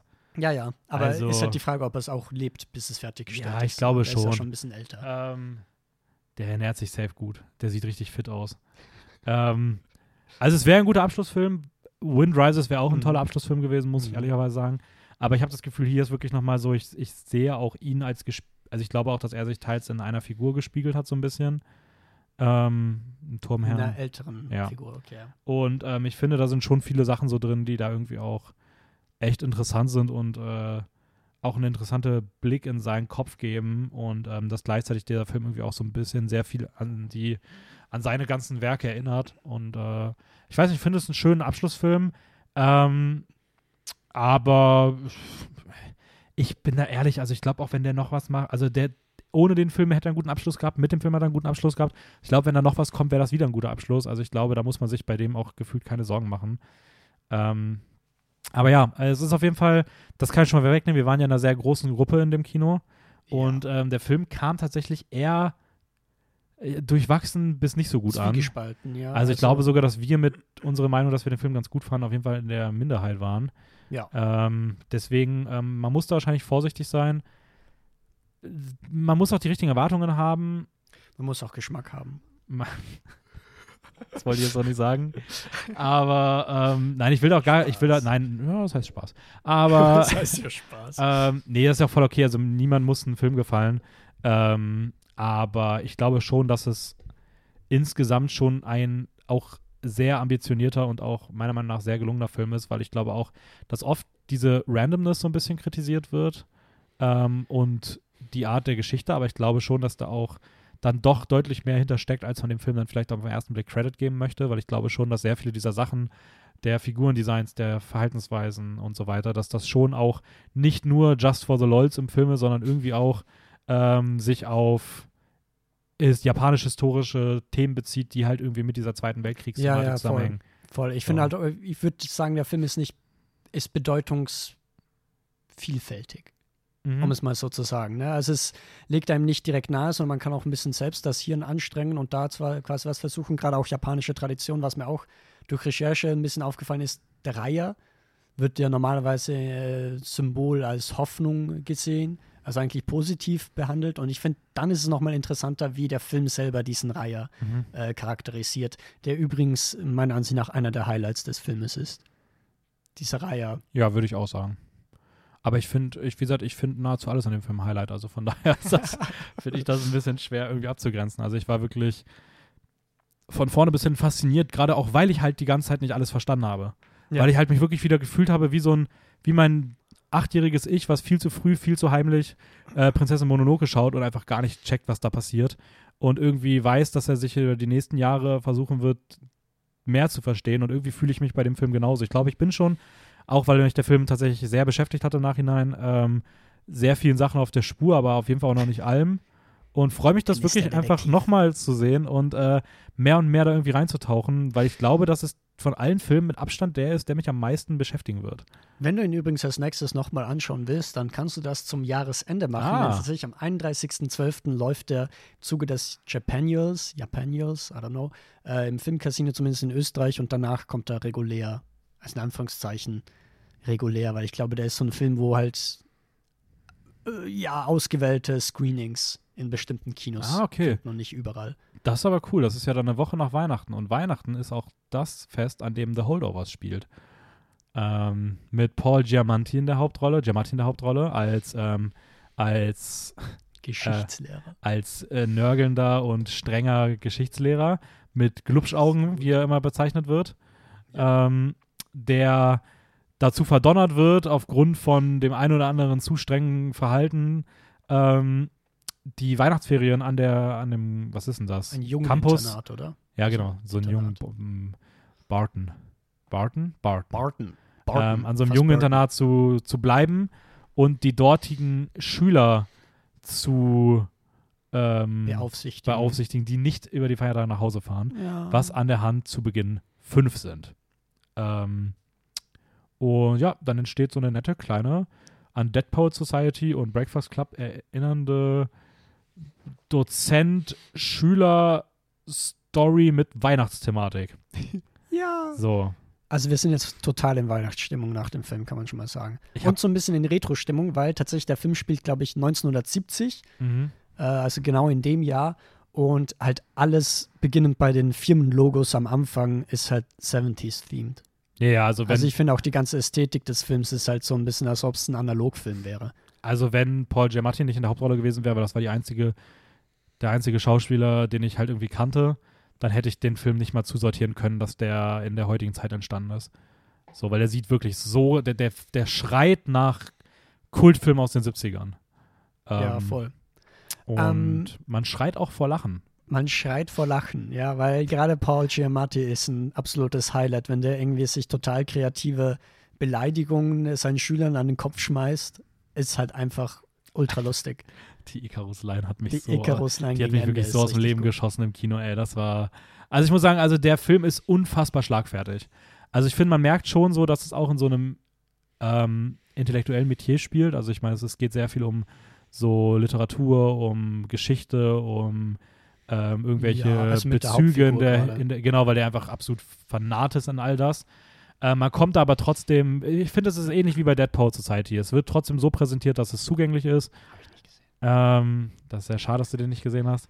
Ähm, und ja, es ist ein, einfach ein richtig schöner Feelgood-Film, der trotzdem auch immer wieder so richtig emotional hitten kann. Ja, voll. Also irgendwie finde ich, er ist so ein typischer Genrevertreter von Feel Good, weißt du. Aber ich finde trotzdem, dass er halt zum einen dadurch, dass er qualitativ einfach herausragend ist, finde ich ihn einfach, äh, ist er einer meiner Viennale Highlights. Und zugleich finde ich auch, also was zum Beispiel nicht so typisch für 70s ist, ja, maybe schon, I don't know, ähm, ist auf jeden Fall, dass du zum Anfang erstmal so dieses ganze Gefühl bekommst, okay, da ist ein Lehrer, der halt übelst arschig zu den Schülern ist. Und dann denkst du dir so, okay, ja, kann ich eigentlich selbst irgendwie nachvollziehen, weil ich glaube, man hatte immer, vielleicht nicht in dem Ausmaß, aber man hatte immer schon mal so eine Lehrperson in seiner eigenen Schulrealität, die halt äh, so drauf ist. Gefühlt jeder Lateinlehrer. Ich dachte am Anfang, dass er tatsächlich Lateinlehrer ist, weil er irgendwie so Mhm. wirkt.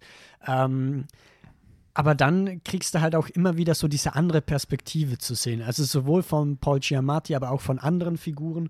Also äh, da kann man gerade auch die äh, Küchen, ja, Hilfe ist das falsche Wort, die, Hauptköchin. die Hauptköchin quasi, äh, Mary Lamb, auch noch in den Ring mitschmeißen, die da auch noch eine andere Perspektive, eine andere Lebensrealität hat, gerade auch was so äh, diese Klassenbezüge irgendwie angeht. Und dann denke ich mir gleichzeitig so, okay, Paul Giamatti ist zwar sehr streng, aber somehow I can understand him. Mhm. Nee, würde ich, würd ich auch sagen. Also ich finde schon, dass es eine nachvollziehbare Figur, mit der sich auch, ich weiß nicht, ich finde, es wird ein sehr schöner, fast schon intimer Blick auch auf die Figur und auf wie er zu dem geworden ist, der er ist und sowas. Und äh, egal, wie man sich über ihn dann vielleicht auch lustig macht, ich finde, der Film besinnt sich immer wieder zurück. Und das ist gefühlt bei jeder Figur so der Fall. Also ich Ja, habe das ja, Gefühl, voll. immer wenn man, wenn es Gefahr läuft, irgendwie zu sehr was abzustempeln, dann wird sich wieder die Zeit genommen, um wieder das Menschliche irgendwie zu betonen. Und ähm, Aber ich finde, dieses Böse geht dann nicht weg, in Anführungszeichen. Also es bleibt wirklich ambivalent. ja, ja, voll. Es ist nicht so, dass du irgendwann mal so hast, ah, jetzt hast du eine Redemption-Arc und äh, ich verstehe alles, was er tut und eigentlich ist er ein ganz lieber, sondern teilweise denkt man sich immer noch so, ja, doch voll. noch ein bisschen äh, kritisch so und das mag ich irgendwie. Dass es Aber- dann nicht so eine Einseitigkeit irgendwie geht. Paul Giamatti definitiv äh, Anwärter für den Oscar als bester Hauptdarsteller. Ich glaube auch, dass das Drehbuch nominiert wird mindestens. Ja, Weil die okay. ganzen Jokes kommen ja, glaube ich, auch vom Drehbuch. Wen würdest du Giamatti denn in Sachen. Schauspieler bei dem besten Oscar vorne sehen? Paul Giamatti oder Koji Yakusho aus unserem nächsten Film Perfect Days von Wim Wenders? Ich würde auf jeden Fall Paul Giamatti äh, da weiter vorne sehen, indem man sich zum Beispiel auch am 25.01. damit im regulären Kino statt leider nach Weihnachten. Das ist echt ähm, richtig seltsam. Das ist also, richtig seltsam, aber halt wegen den Streiks natürlich. Ach Ähm, ja, Entschuldigung, natürlich, da war ja was. Da gab es übrigens eine Neuigkeit, den äh, Hunger Games-Film. Mhm. Da gibt es jetzt so einen Extra-Vertrag, wo das nochmal ausgeklammert wird. Also die Schauspieler für den Hunger Games-Film, dieses Prequel, dürfen den, äh, obwohl die Schauspieler noch striken, striken, äh, dürfen die den bewerben. Ja, man könnte das für Dune 2 auch? Nein, Spaß. Der, der muss dieses Jahr nicht mehr sein, das reicht ja auch langsam. Nee, nee, das Ähm, wird sonst schwierig mit der Top Ten-Liste und mit den Oscars. Du hast auf jeden Fall schon übergeleitet Mhm. zu äh, Perfect Days. Mhm. Ich versuche mich jetzt bei den Filmen ein bisschen kürzer mal zu fassen, damit wir hier langsam durchkommen und ich würde gerne über ein, zwei Filme noch ein bisschen länger reden. Okay, dann ich mache ganz kurz die Inhaltsangabe, okay? Ja. Weil du hast du vorhin gemacht. Äh, äh, Im Prinzip nur Alltagsleben von einem japanischen Typen, der Ent- die Profession hat, der die Profession hat, öffentliche Toiletten zu putzen. Und da sieht man eigentlich die ganze Zeit, also fast zwei Stunden oder so, eigentlich nur die äh, Alltagsszenen von ihm Mhm. im Prinzip. Er fährt immer wieder so ein bisschen mehr über seine Vergangenheit, aber das wird nie wirklich ausgeschlachtet. Mhm. Also es ist ein sehr melancholischer Film, ruhiger Film und zurückhaltender Film, würde ich sagen. Du mochtest den nicht so. Ich mochte den nicht so, weil ich am Ende des Filmes irgendwie äh, da stand oder da saß im Kinosessel und mir dachte, ja cool, was kann ich jetzt davon mitnehmen? Das ist so ein bisschen so dieses, ach, I don't know. Also ich habe nicht wirklich hundertprozentig mit dem connected, weil mir einfach wirklich tatsächlich der Plot gefehlt hat, weil ich es ein bisschen schade fand, dass die ganze Zeit irgendwas angeteasert wird, aber nie wirklich ausgearbeitet Mhm. so zu seiner Vergangenheit und so weiter. Ich glaube auch, dass es irgendwie der Reiz des Filmes ist. So, also ich kann verstehen, dass man dem Film ordentlich was abgewinnen kann, aber ich für meinen Geschmack muss sagen, der war mir dann ein bisschen zu ereignisarm und zu redundant. Also ich muss sagen, ich mochte, ich mochte irgendwie genau das, weil ich irgendwie diese melancholische Stimmung irgendwie sehr gespürt habe. Und ich fand es irgendwie sehr, äh, sehr schön zu sehen, wie er so diese ganzen kleinen Mini-Hobbys, die er irgendwie hat und wie er so einfach als Mensch gezeichnet wurde. Und es war irgendwie, es ist bis zum Ende irgendwie so ein Mysterium geblieben, dass irgendwie, ich glaube, das war bei mir so ein bisschen wie bei Roter Himmel. Also es war so eine Figur, wo ich wusste, ich werde irgendwie nicht viel lernen, aber es ist trotzdem irgendwie interessant. Und gerade so mit dem letzten, mit der letzten Einstellung auf die Figur wirft es dann irgendwie den ganzen Film nochmal ein anderes Licht und ähm, macht es auch sehr interessant zu überlegen, wie man, also wie die Figur letzten Endes wirklich in ihrem Innersten zu all dem stand, was man gesehen hat. Was mich bei dem Film so ein bisschen gestört hat, ist, ich fand, es wirkte ein bisschen wie eine Auftragsarbeit. Ich wurde, also es wurde ja auch gesagt, dass es eine Auftragsarbeit sei. Ähm, Ja. äh, Und es wurde gesagt, dass es aus Kurzgeschichten eigentlich Anfang irgendwie Kurzfilme äh, ah, ja, genau. gedacht war, was ich finde, man auch ein bisschen merkt. Ja, aber ich finde vor allem dieses Auftragsding, ich denke mir irgendwie so, ich glaube, wenn man den Film so umsetzt, wie man ihn umsetzen, wie man umgesetzt hat, hätte ich es tatsächlich irgendwie passender gefunden, gerade auch um für dieses, für diesen Beruf zu sensibilisieren, wenn es einfach normale öffentliche Toiletten gewesen wären, aber irgendwie dadurch, dass es irgendwie so diese Luxusdinger sind in Shibuya, denke ich mir halt so, ja gut, aber ihr wollt jetzt irgendwie sagen, guckt mal auch, also das ist auch ein Beruf, so, den man irgendwie wertschätzen soll, aber dann zeigt ihr irgendwie so eine übelste Bubble in dieser Genre, die halt, gefü- also in dieser Branche, Genre. in dieser, Das Toilettenputzgenre. I love it. in dieser Branche, die halt ja überhaupt nicht repräsentativ für den eigentlichen Job ist. So. Ja, stimmt schon. Und wenn man dann halt weiß, dass es halt eine von Tokio beauftragte Auftragsarbeit ist, um halt diesen Shibuya-Bezirk, dieses Tokyo Toilet Project da irgendwie zu, ja, zu anzupreisen, das ist halt irgendwie so eine Sache, die ich ein bisschen schwierig finde. Ähm, Es ist halt nicht so repräsentativ für Toiletten. Die Toilettenexperten können das sagen. Ähm, was per se eigentlich nicht schlecht wäre oder nicht schlimm wäre. Das Ding ist halt nur, dass der Film eben darauf abzielt, so ein bisschen mehr dafür zu sensibilisieren. Was aber zumindest diese hochmodernen äh, Toiletten cool haben, ist, dass es dann ein kompletter Gegensatz zu dem Hauptcharakter an sich darstellt, der ganz analog irgendwie noch lebt. mhm. Fand ich. Aber ja, wie gesagt, ich, ich kann den Film jetzt nicht so verteidigen für das, was er Ja, wählt. das, äh, okay, dann machen wir weiter. Ähm, kommen wir zu. Was machen wir denn mal? Am 22.12. kommt übrigens Perfect Days in die Kinos. Also das wäre ein schöner Weihnachtsfilm. ah, okay. Weiß nicht. Ähm, dann kommen wir doch mal, machen wir doch mal weiter mit, gehen wir mal zum nächsten Film, über den man auch ein bisschen schneller fassen kann, nämlich Evil Does Not Exist von Den Re- hätte ich tatsächlich jetzt auch genommen, weil der ist ähnlich langsam. Der ist ähnlich langsam. Von dem großartigen Ryosuke Hamaguchi.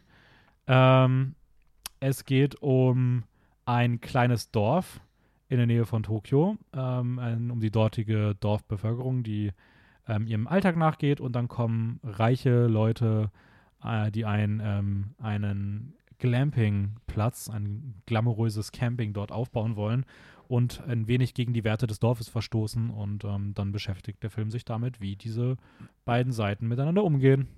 Punkt. Punkt. Ähm, die ersten 20 Minuten sind wirklich einschläfernd langsam. Ja. Danach nimmt der Film langsam mehr und mehr an Tempo ein und äh, zu. Man weiß auch, warum er das am Anfang so gemacht hat. Und äh, wie bei den am meisten anderen Hamaguchi-Filmen, muss ich sagen, mochte ich den sehr gerne. Aber kann auch verstehen, wenn man dem nicht so viel abgewinnen kann, weil so viel steckt da auch irgendwie nicht drin. Am Ende wird es sehr wild, aber ich mochte das Ende und ja. Die Musik war toll. Die Musik war toll. Ey, äh, das ist ein Speedrun. Ich gebe dem so dreieinhalb Sterne, weil äh, ich fand, für einen Hamaguchi-Film war der mir nicht lang, also er war langsam, Mhm. aber er war mir zu kurz. Ich dachte mir so, okay, Ah, okay. wenn er jetzt mehr irgendwie ausartet, wie zum Beispiel bei Drive My Car oder Happy Hour, ähm, dann wäre das, glaube ich, interessanter. So, weil er dann nochmal mehr Aspekte irgendwie darstellen könnte und bearbeiten Mhm. und das war halt bei dem, fand ich ein bisschen kurz gekommen. Aber ich finde trotzdem, dass es ein guter Film ist so. Ja, also man, ich finde, man merkt auch, dass wir jetzt zu einem Film kommen, bei dem man halt vielleicht auch ein bisschen weniger zu sagen hat. Ich habe einen, wie gesagt, noch zurückgehalten, aber ja, ich fand den, ich fand den cool, aber ähm, ja. Ende. Ähm, Ähm, wie stehst du denn zu Priscilla?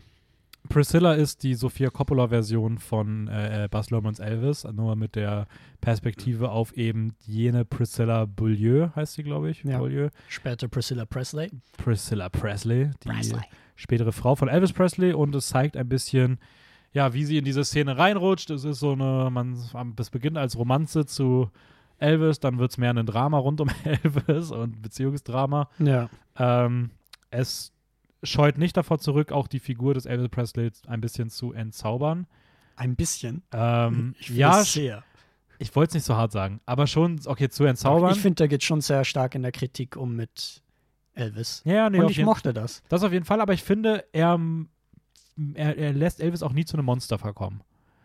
Also ich finde immer wieder, dass es, es, es scheut auf jeden Fall davor zurück, einfach ihn nur als das reine Böse zu inszenieren, sondern es gibt ihm auch Ja, nicht das reine Böse, aber schon sehr, sehr negativ, finde ich. Also ich finde, der Film ist im Prinzip eine Compilation von unangenehmen Szenen. Ja, So bei dem du die ganze Zeit im Kinosaal drin sitzt und dir so denkst, oh, ja aber, aber, ah, aber der Elvis, Film nimmt das sich, kannst du jetzt nicht machen. aber ich finde, der Film nimmt sich trotzdem die Zeit auch so ein bisschen zu ergründen, wo das herkommt. Aber ich finde, es wird nur so angedeutet. Also ich Ja, finde zum Beispiel drin. im Vergleich, ja, es ist schon, ja, kann man schon so sagen, zum Beispiel im Vergleich zu äh, Baz Luhrmanns Film spielt ja der Colonel eine ganz, ganz große Rolle, damals gespielt von Tom Hanks. Hier in Priscilla ver- gro- großartig verkörpert verkörpert. von Tom Hanks. Och, eine Oscar-prämierte Leistung. Ähm, nicht. Ähm, aber hier bei, Pres äh, bei Priscilla erwähnt man, glaube ich, den Colonel, ich habe mitgezählt, sechsmal. Mhm. Und er wird nie gezeigt. mhm, Und er wird nicht. ja in Baz Luhrmanns Film wurde er ja immer als quasi der, der Sündenbock irgendwie hergezogen, der quasi das äh, Böse ist, der Elvis Presleys Karriere versaut und so weiter. Gleichzeitig natürlich auch hochmacht, aber trotzdem. Und ich finde, da war das jetzt nochmal so ein mehr verantwortungsbewusster Blick darauf in Priscilla, dass Elvis Presley schon auch eine sehr starke Selbstschuld hat, beziehungsweise in seinem Umgang mit Menschen, gerade mit seiner Priscilla. Ja, voll, aber wie gesagt, ich finde so, das spielt ja auch mit rein, wie er halt irgendwie, wie seine Eltern ihn da irgendwie dann auch in dieser Welt aufziehen, ähm, wie er dieses Graceland bekommt, äh, sein Umgang mit Tabletten und sowas, das ist ja alles was, was auch bei Bas Lerman sehr stark runtergebrochen wird. Und das ist ja irgendwie auch so, du merkst ja, wo dieser unfassbar eklige, egozentrische ähm, und teilweise auch etwas zu sehr auf Minderjährige stehende Mensch irgendwie herkommt, so. Ähm, und ich finde auch gerade am Ende. Ja, aber zum Beispiel die Slums hat man ausgelassen jetzt bei Priscilla, wo er aufgewachsen ist, oder? Ja, nee, Hätte das man auch noch mit reinpacken können. Ja, aber dann hätte man ja wieder seine Perspektive drin. Ja, es, ja, geht ja, voll, da- es geht ja darum, Voll, wann, wenn sie auf ihn trifft. Und ähm, ich weiß nicht, ich finde schon, dass da Sophia Coppola irgendwie natürlich schon eine starke feministische Botschaft irgendwie macht, aber ohne irgendwie. Er wirkt trotzdem noch wie ein Mensch. So, und nicht wie ein an, einfach nur filmischer Antagonist. So, ich glaube, das ist so der Punkt, den ich meine. Ja, ja. Ich und meine, das fand ich tatsächlich ziemlich, so. und das finde ich tatsächlich ziemlich cool gelungen. Ähm, Jacob Elordi spielt das okay. Ich finde, der sieht sehr cool aus wie Elvis. Also ich finde, so vom optischen passt das rein. Aber ich muss sagen, ich fand mir seine Figur teilweise zu sehr auf Goofy ausgelegt. Das war so eine Sache, die mich, die mich immer wieder ein bisschen gestört hat. Ähm, da Mhm. finde ich dann Kaylee Spaney als Priscilla, finde ich, eine absolute Wucht. Also wirklich, Die ist fantastisch und ich würde sagen auch Oscar-Nominierung. Oh? na, glaube ich nicht. Glaubst du nicht? Nee, ja, ich glaube, es- ich Ich glaube, glaube, es der Film ist zu klein garantiert dafür. nicht gewinnen, weil er ein bisschen zu kritisch mit amerikanischen Ikonen ist. So ähnlich wie Babylon. Ähm, Ja. Aber was zum Beispiel, was ich am Casting von Jacob Elordi mag, ist, dass er halt äh, eigentlich so ein Teenie-Star ist. Ja, so voll. The Kissing Booth und so. Und dass man den jetzt quasi mit so ehrlich nochmal so ein Teenie-Star, also nicht unbedingt Teenie, aber so ein Popstar. Oh, doch, ist aber schon Teenie-Star, ne? Passt halt zum ähm, Film. Ja, genau. äh, das dann nochmal so umdreht, mochte ich dann. Ja. Ich muss aber ganz ehrlich sagen, also als ich den gesehen habe, den habe ich ja damals in der Preview noch vor der Biennale gesehen. Ähm, den mochte ich, habe den damals direkt vier Sterne gegeben, aber je länger ich drüber nachdenke, desto mehr geht er ein bisschen runter, weil ich mir dann so denke, okay, was bleibt eigentlich ausgenommen davon, dass du Elvis einfach als Manipulator darstellst? Ja, ist bei mir So. auch, bei mir sind es auch ganz, ganz niedrige vier Sterne, auch so an der Grenze zur dreieinhalb. Ja, Da bin ich dem würde ich mich anschließen. Ähm, ob ihr euch dazu anschließen würdet, könnt ihr dann ab 4.1. Äh, entscheiden. Okay, äh, kommen wir mal zu meinen unteren Filmen, weil ich würde gerne, wir haben ein Highlight natürlich beide noch, ähm, das würde ich mir, das würde ich mir sagen, damit schließen wir die Folge dann gleich. Ich hätte noch zwei Highlights. Aber gehen wir zu den Lowlights erst. Ach ja, du hast ja auch noch Sachen gesehen, die ich nicht gesehen habe. Ja, zwei. Ähm, erstmal kommen wir zu Filmen, die du nicht gesehen hast, nämlich äh, den Surprise-Film The Old Wow. Oak von Ken Loach ähm, über einen äh, Bus, der äh, eine Gruppe von Flüchtlingen in ein kleines britisches Dorf bringt, ähm, syrische äh, Flüchtlinge in ein britisches Dorf bringt und es spielt dann in dem dortigen Old Oak, also der dortigen Bar. Ein Ort des Zusammenkommens wird auf einmal ein Ort des Voneinander Wegstoßens. Ähm, es geht um sehr viele rassistische Aussagen und es geht eigentlich darum, wie diese beiden Communities dann zusammenfinden sollen. Alles unter der, unter der Figur von äh, TJ, äh, TJ Ballantyne, der Barbesitzer, der da irgendwo zwischensteht und vermitteln will. Und es beginnt ein sehr, ja, schon sehr hartes Drama mit sehr menschlichen Momenten, das ich eigentlich beim Schauen sehr, sehr emotional und sehr, sehr gut fand, wo ich aber sagen muss, so, nachdem der Film vorbei war, ist dann auch so ein bisschen, dass man sich denkt, so, ja, war schon alles auch sehr, ein bisschen on the nose und alles auch ein bisschen zu simpel gedacht. Aber trotzdem, cooler Film, ähm, The Old Oak, kann man sich anschauen, generell wie die meisten anderen von dem Ken Loach auch. Hast du da was, wann der ins Kino kommt? Ähm, am 23. November. Okay. Äh, drei Filme, die ich dann noch gesehen habe, die du nicht gesehen hast, die bei mir auch alle ganz weit unten stehen, sind ähm, der ganz o- trotzdem noch okaye Film ähm, About 30, im Original Arturo a los 30, glaube ich. Ähm, Sie. das, Es der, ist, der ist ganz nett. Ich glaube, Mhm. das wäre ein Film, wenn ich den zu Hause geschaut hätte, ich den besser gefunden. Ähm, der fühlt sich ein bisschen an wie so ein Studentenprojekt. So, oh, ich bin in meinen 30ern, weiß nicht wohin mit mir und ähm, Ja. so ein bisschen so eine durchzechte Nacht. Erinnert sehr stark an Cooper Rife, aber ein bisschen weniger gut. Ähm, Mhm. war aber trotzdem ein ganz netter Film. Ehrlicherweise mehr habe ich dazu nicht zu sagen. Äh, ganz furchtbar fand ich die nächsten drei Filme. Ähm, und zwar zum ein- einen äh, The Taste of Things, Le pa La Passion de Dodon Buffon von Tran An Hung, Oui. ähm, der sehr gut bewertet ist, ähm, wo es um einen Koch geht. Ein ganz, ganz feinen Koch, der auf seinem Anwesen immer Schlemmer-Dinner ver Mm. veranstaltet für eine weiß-männliche Gesellschaft, die irgendwie sich darin, die es irgendwie geil finden, sich im Luxus zu suhlen und er irgendwie gleichzeitig so eine romantische Beziehung mit seiner äh, Chefsköchin hat, die irgendwie dabei ist und äh, keine Ahnung, ich fand den Film ganz seltsam, weil das Kochen ist teilweise, er ist super ästhetisch gefilmt, also Kameraarbeit ist wundervoll in dem Film, auch an sich ist der äh, inszenatorisch schon gut gelungen so, aber irgendwie, ich, ich finde es ganz schwer zu sagen, ob der Film irgendwie eine Satire darauf sein soll, auf diese High Society und weil es auch sehr teilweise, es geht halt sehr viel um Gerichte, die irgendwie auch so eher so als zeitlich nicht mehr moralisch okay zu verantworten sind und irgendwie wirkt der dann schon so, als ob er da irgendwie kritisch mit umgeht, macht das aber auch so wenig irgendwie nur, dass du da trotzdem irgendwie sehr leicht auch einen Case aufmachen kannst, dass irgendwie eine sehr starke Verherrlichung und ähm, Liebeserklärung an diese französische Küche ist. Und da muss ich sagen, habe ich das halt gar nicht gefühlt. Anders als der Saal, der wirklich bei dem Film gefühlt sich einen weggestöhnt hat, das kann man sich gar nicht vorstellen. Also hinter uns saßen noch welche, die diesen ganzen Film über irgendwie, ich habe das Gefühl gehabt, die sabbern mir gleich auf die Füße. Und ähm, nee, war ganz, ganz unangenehm im Kino. Ähm, mochte den Film gar nicht. Äh, In Our Day dann von Hong Sang-soo, der wohl sehr langsame Filme macht, in denen einfach sehr viel Alkohol getrunken wird.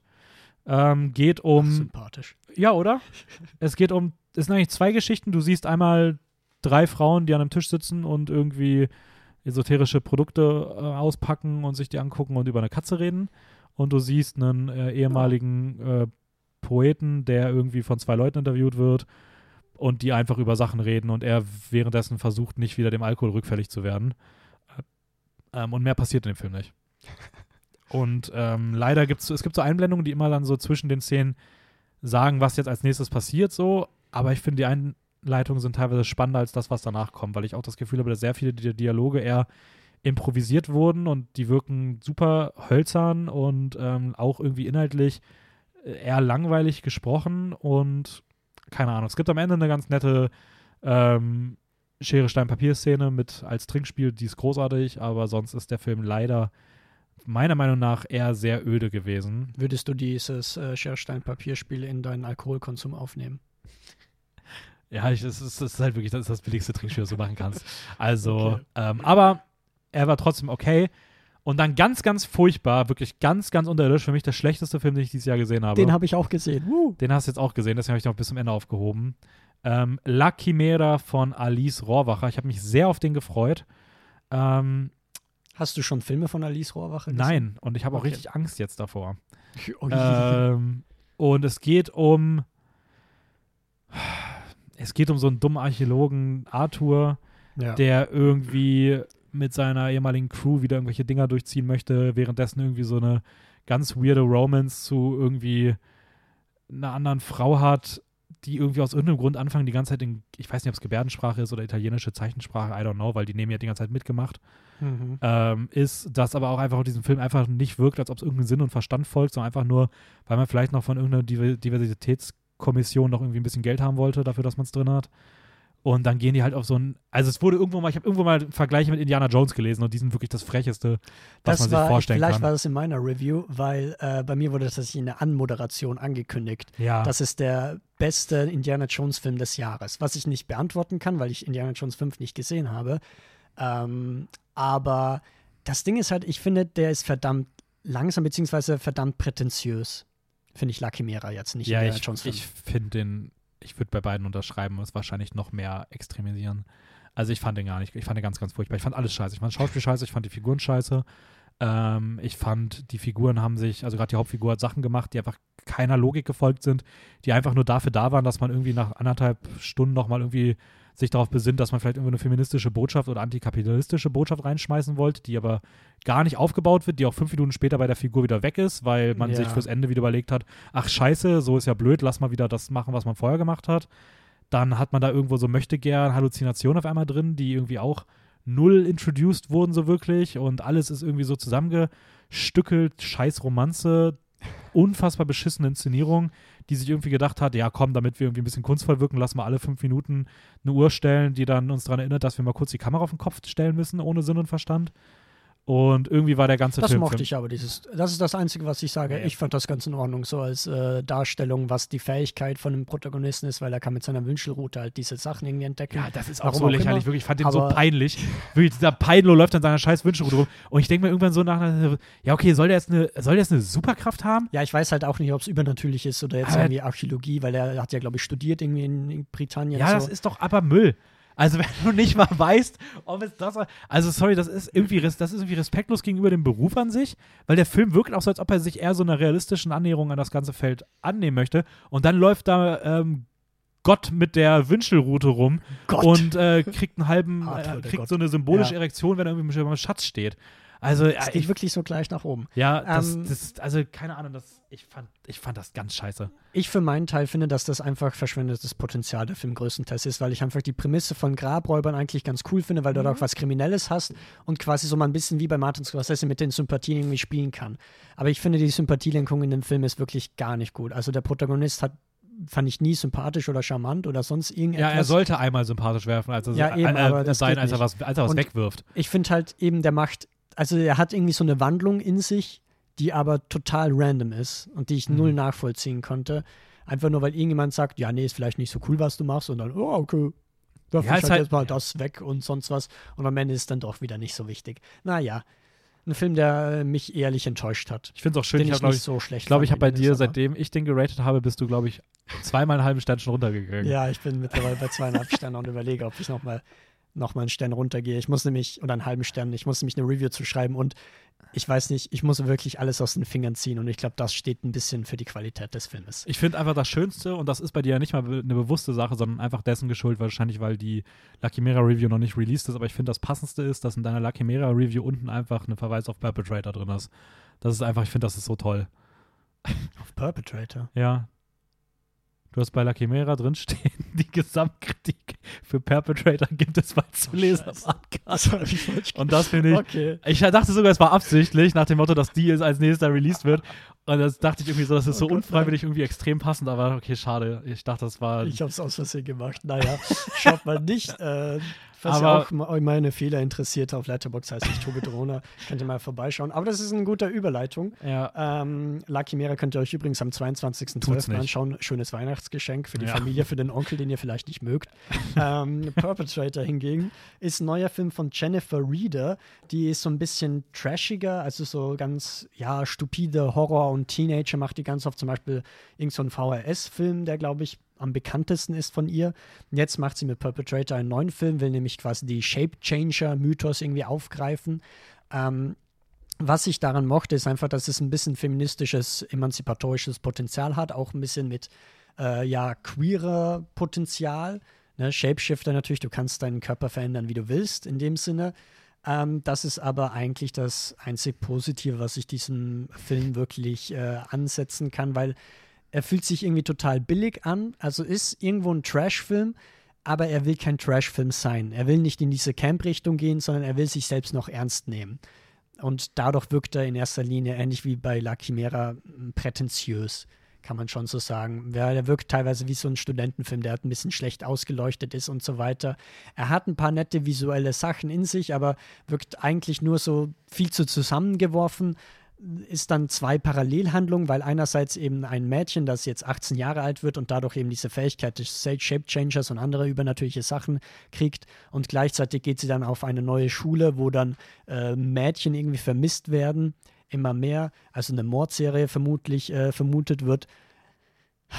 Fühlt sich mehr so wie zwei Parallelhandlungen an, die dann irgendwie auf Krampf miteinander verbunden werden wollen, was in einem Twist mündet, der eigentlich übelst vorhersehbar ist und ziemlich langweilig. Okay, das klingt ja wirklich verlockend. Überraschenderweise, äh, äh, wie heißt sie, Alicia Silverstone? Nee. Doch, Alicia Silverstone spiel, spielt damit und sie ist die Einzige, die halt so ein bisschen sehr übertrieben spielt. Wo du dir denkst, okay, sie checkt, das, was sie gerade macht, ist einfach ein dummer Film und hat Spaß dabei. Bei der Protagonistin zum Beispiel ist das nicht so ganz der Fall. Hm, okay. Und dadurch ist es ein bisschen unangenehm. Ähm, Starttermin gibt es auch äh, bislang noch nicht. Schade, Mensch. Im Gegensatz zu einem anderen Film, der heißt About Dry Grasses, ein Film, den ich eben gesehen habe und dann ist noch nicht, ein türkischer Film, der geht, ich glaube, es ist der längste Film, den ich auf der Biennale gesehen habe. Er geht nämlich 197 Minuten. Ah, stimmt, du hast Killers of Flow nicht auf der Biennale Über gesehen. drei Stunden. Ja, du auch nicht. so, also, just saying. Ähm, und der ist wirklich, also vom äh, türkischen Regisseur Nuri Bilge Ceylan, von dem ich schon einiges gehört habe, war jetzt aber mein erster Film. Und was ganz typisch bei dem ist, ist, ist eben dieses langsame Erzähltempo, lange Laufzeiten und dadurch auch ein bisschen sperrig. Aber das Ding ist, ich finde dieser Film, weil er einfach so souverän gemacht ist, so virtuos gemacht ist, ist er übelst faszinierend. Das beginnt schon bei zum Beispiel der Kulisse, ist nämlich so ein ähm, türkisches Dorf. Ähm, in Ostanatolien, so nennt sich dieses Bundesland, glaube ich. Nee, doch Bundesland, mhm. ähm, wo einfach es die ganze Zeit verschneit ist, beziehungsweise im Winter ist es halt übelst verschneit und die Handlung spielt eigentlich nur im Winter. Äh, Protagonist ist nämlich ein äh, Lehrer, Samet, der eben in diesem Dorf stationiert wird. Ist anscheinend so beim Bildungssystem, habe ich jetzt mal geschätzt, dass man irgendwo an einem bestimmten Ort stationiert wird. Und dann will er aber nach Istanbul. Ne? Er muss quasi seine Zeit von vier Jahren oder so absetzen in diesem Dorf. Und das ist quasi seine große Hoffnung, weil er sich in diesem Dorf ehrlich isoliert fühlt, vereinsamt fühlt. Ähm, allerdings kommt dann eben eine Kontroverse, weil eine Schülerin ähm, zumindest in den Raum stellt, dass er sie irgendwie, äh, ja, unsittlich berührt hat oder sonstiges eben belästigt hat. Und dadurch scheint das alles dann auf der Kippe. Und ja, was diesen Film einfach ausmacht, man muss sich darauf einlassen können, dass er langsam ist. Wenn man das kann, Es gibt zum Beispiel auch eine Szene, die geht, keine Ahnung, gefühlt 40 Minuten, wo einfach nur zwei Personen miteinander diskutieren über politische Themen. Ähm, Wie viele Minuten geht die? Wie viel? Was? Wie viele Minuten geht die? Ich habe so auf 30, 40 Minuten geschätzt. Holy shit, okay. Ähm, und zum Beispiel, es gibt auch teilweise eine Szene, die man zum Beispiel auch nicht versteht, wo er auf einmal aus einem Raum rausgeht und dann ist ein Filmset da. Geht er einfach über das Filmset in den anderen Raum, holt sich eine Flasche und geht wieder zurück in sein eigentliches Filmset. Und das ist eine Szene, die wird, die wird nie wieder aufgegriffen. Die ist einfach da. Also man merkt, das ist einfach so ein Film, in dem man irgendwie sich verkopft reinfuchsen muss, aber wenn man es schafft, dann äh, ist auf jeden Fall philosophisch übelst interessant. Und ich glaube, es gibt keinen anderen Film, zumindest bislang, der so eine Melancholie und Einsamkeit und Isoliertheit so gut darstellt ähm, wie dieser Film About Dry Grasses. Aber ich habe auch gehört, dass das generell beim Regisseur so sein soll. Also ich bin interessiert, werde mir mehr Filme von dem reinziehen. Gehen die alle so lang? Die gehen alle so lang. Manche sogar vier Sehr Stunden. Ah, den Once Upon a Ähm, Time in Anatolia habe ich sogar. Äh, Auf Blu-ray anscheinend hat. nee, habe ich nicht, aber ich wollte ihn irgendwann mal sehen. Könnt ihr Ähm, auf jeden Fall jetzt About Dry Grasses ab dem 16. Februar anschauen. Ähm, Merkt euch das am besten schon mal jetzt. Ja. Und wir schließen die Folge mit einem Film, den wir beide ziemlich gut fanden. Es ist tatsächlich mein zweites Highlight. Mein drittes Highlight. Ähm, also auch ganz weit vorne dabei. Von einem meiner Lieblingsregisseure dieses Jahres, äh, Hirokazu Koreeda, den ich mehr und Stimmt, mehr. du hast zwei Filme dieses Jahr von ihm gesehen, oder? Ich habe äh, drei Filme dieses Jahr gesehen. Broker, Our, Filme. Our Little Sister. Ja, okay, aber ich habe auch Our Little Sister dieses Jahr nachgeholt und ich will auch auf jeden Fall noch den Rest nachholen, weil ich einfach merke, dass ich echt ein Riesenfan von seinen Filmen bin. Ähm, er macht hier das erstmal ein bisschen was Ungewöhnliches, zumindest von dem, was ich bisher von ihm gesehen habe. Es ist nämlich viel Ja. mehr irgendwie eine düstere Stimmung teilweise auch oder ernstere Stimmung zumindest. Ähm, Ich finde, es ist mehr Plot. es ist mehr, viel mehr Plot und es ist ein Film, über dessen Plot ich persönlich eigentlich gar nicht sagen möchte. Weil ich finde alleine schon irgendwie, ich finde so dieses, hey, der Film heißt Monster und den Rest lasst euch überraschen. Es Fand- ist kein Monsterfilm. nee, es ist kein Monsterfilm, definitiv nicht. Es ist ein Drama auf jeden Fall. Aber ich finde trotzdem irgendwie gefühlt, alles, was man irgendwie sagt, nimmt schon zu viel vorweg oder framet zu viel. Ähm, weswegen ich bei dem Film irgendwie jetzt nicht das Bedürfnis habe, groß was von der Handlung zu erzählen. Ich würde nur so was Kryptisches, so es geht um Schuld, Es geht um Schuld, Schule, Schule, Schuldschule und Schuldschule und Sch Sch Sch Schlaf. Schlafen. Nein, Schlaf. Geht zum Schlaf. Schmerz. Schmerz. Schuldschule, Schmerz. Schuldschule, Schmerz. Ähm, wie das Monster dafür verantwortlich ist oder was das Monster ist. Wer oder was ist das Ähm, Monster? aber ich kann sagen, ich fand den auf jeden Fall großartig. Ich fand auch so einen Film, wo ich erst, als es zu Ende war, gemerkt habe, wie gut ich ihn fand. Ähm, Ja, ich muss auch sagen, ich bin bei mir, bin bei Hirokazu Koreeda Film, am Anfang bin ich so ein bisschen am Zweifeln, weil ich mir so denke, ja, der will jetzt immer mich emotional irgendwie kriegen und so und als ob er das schafft, so, macht er immer das Gleiche.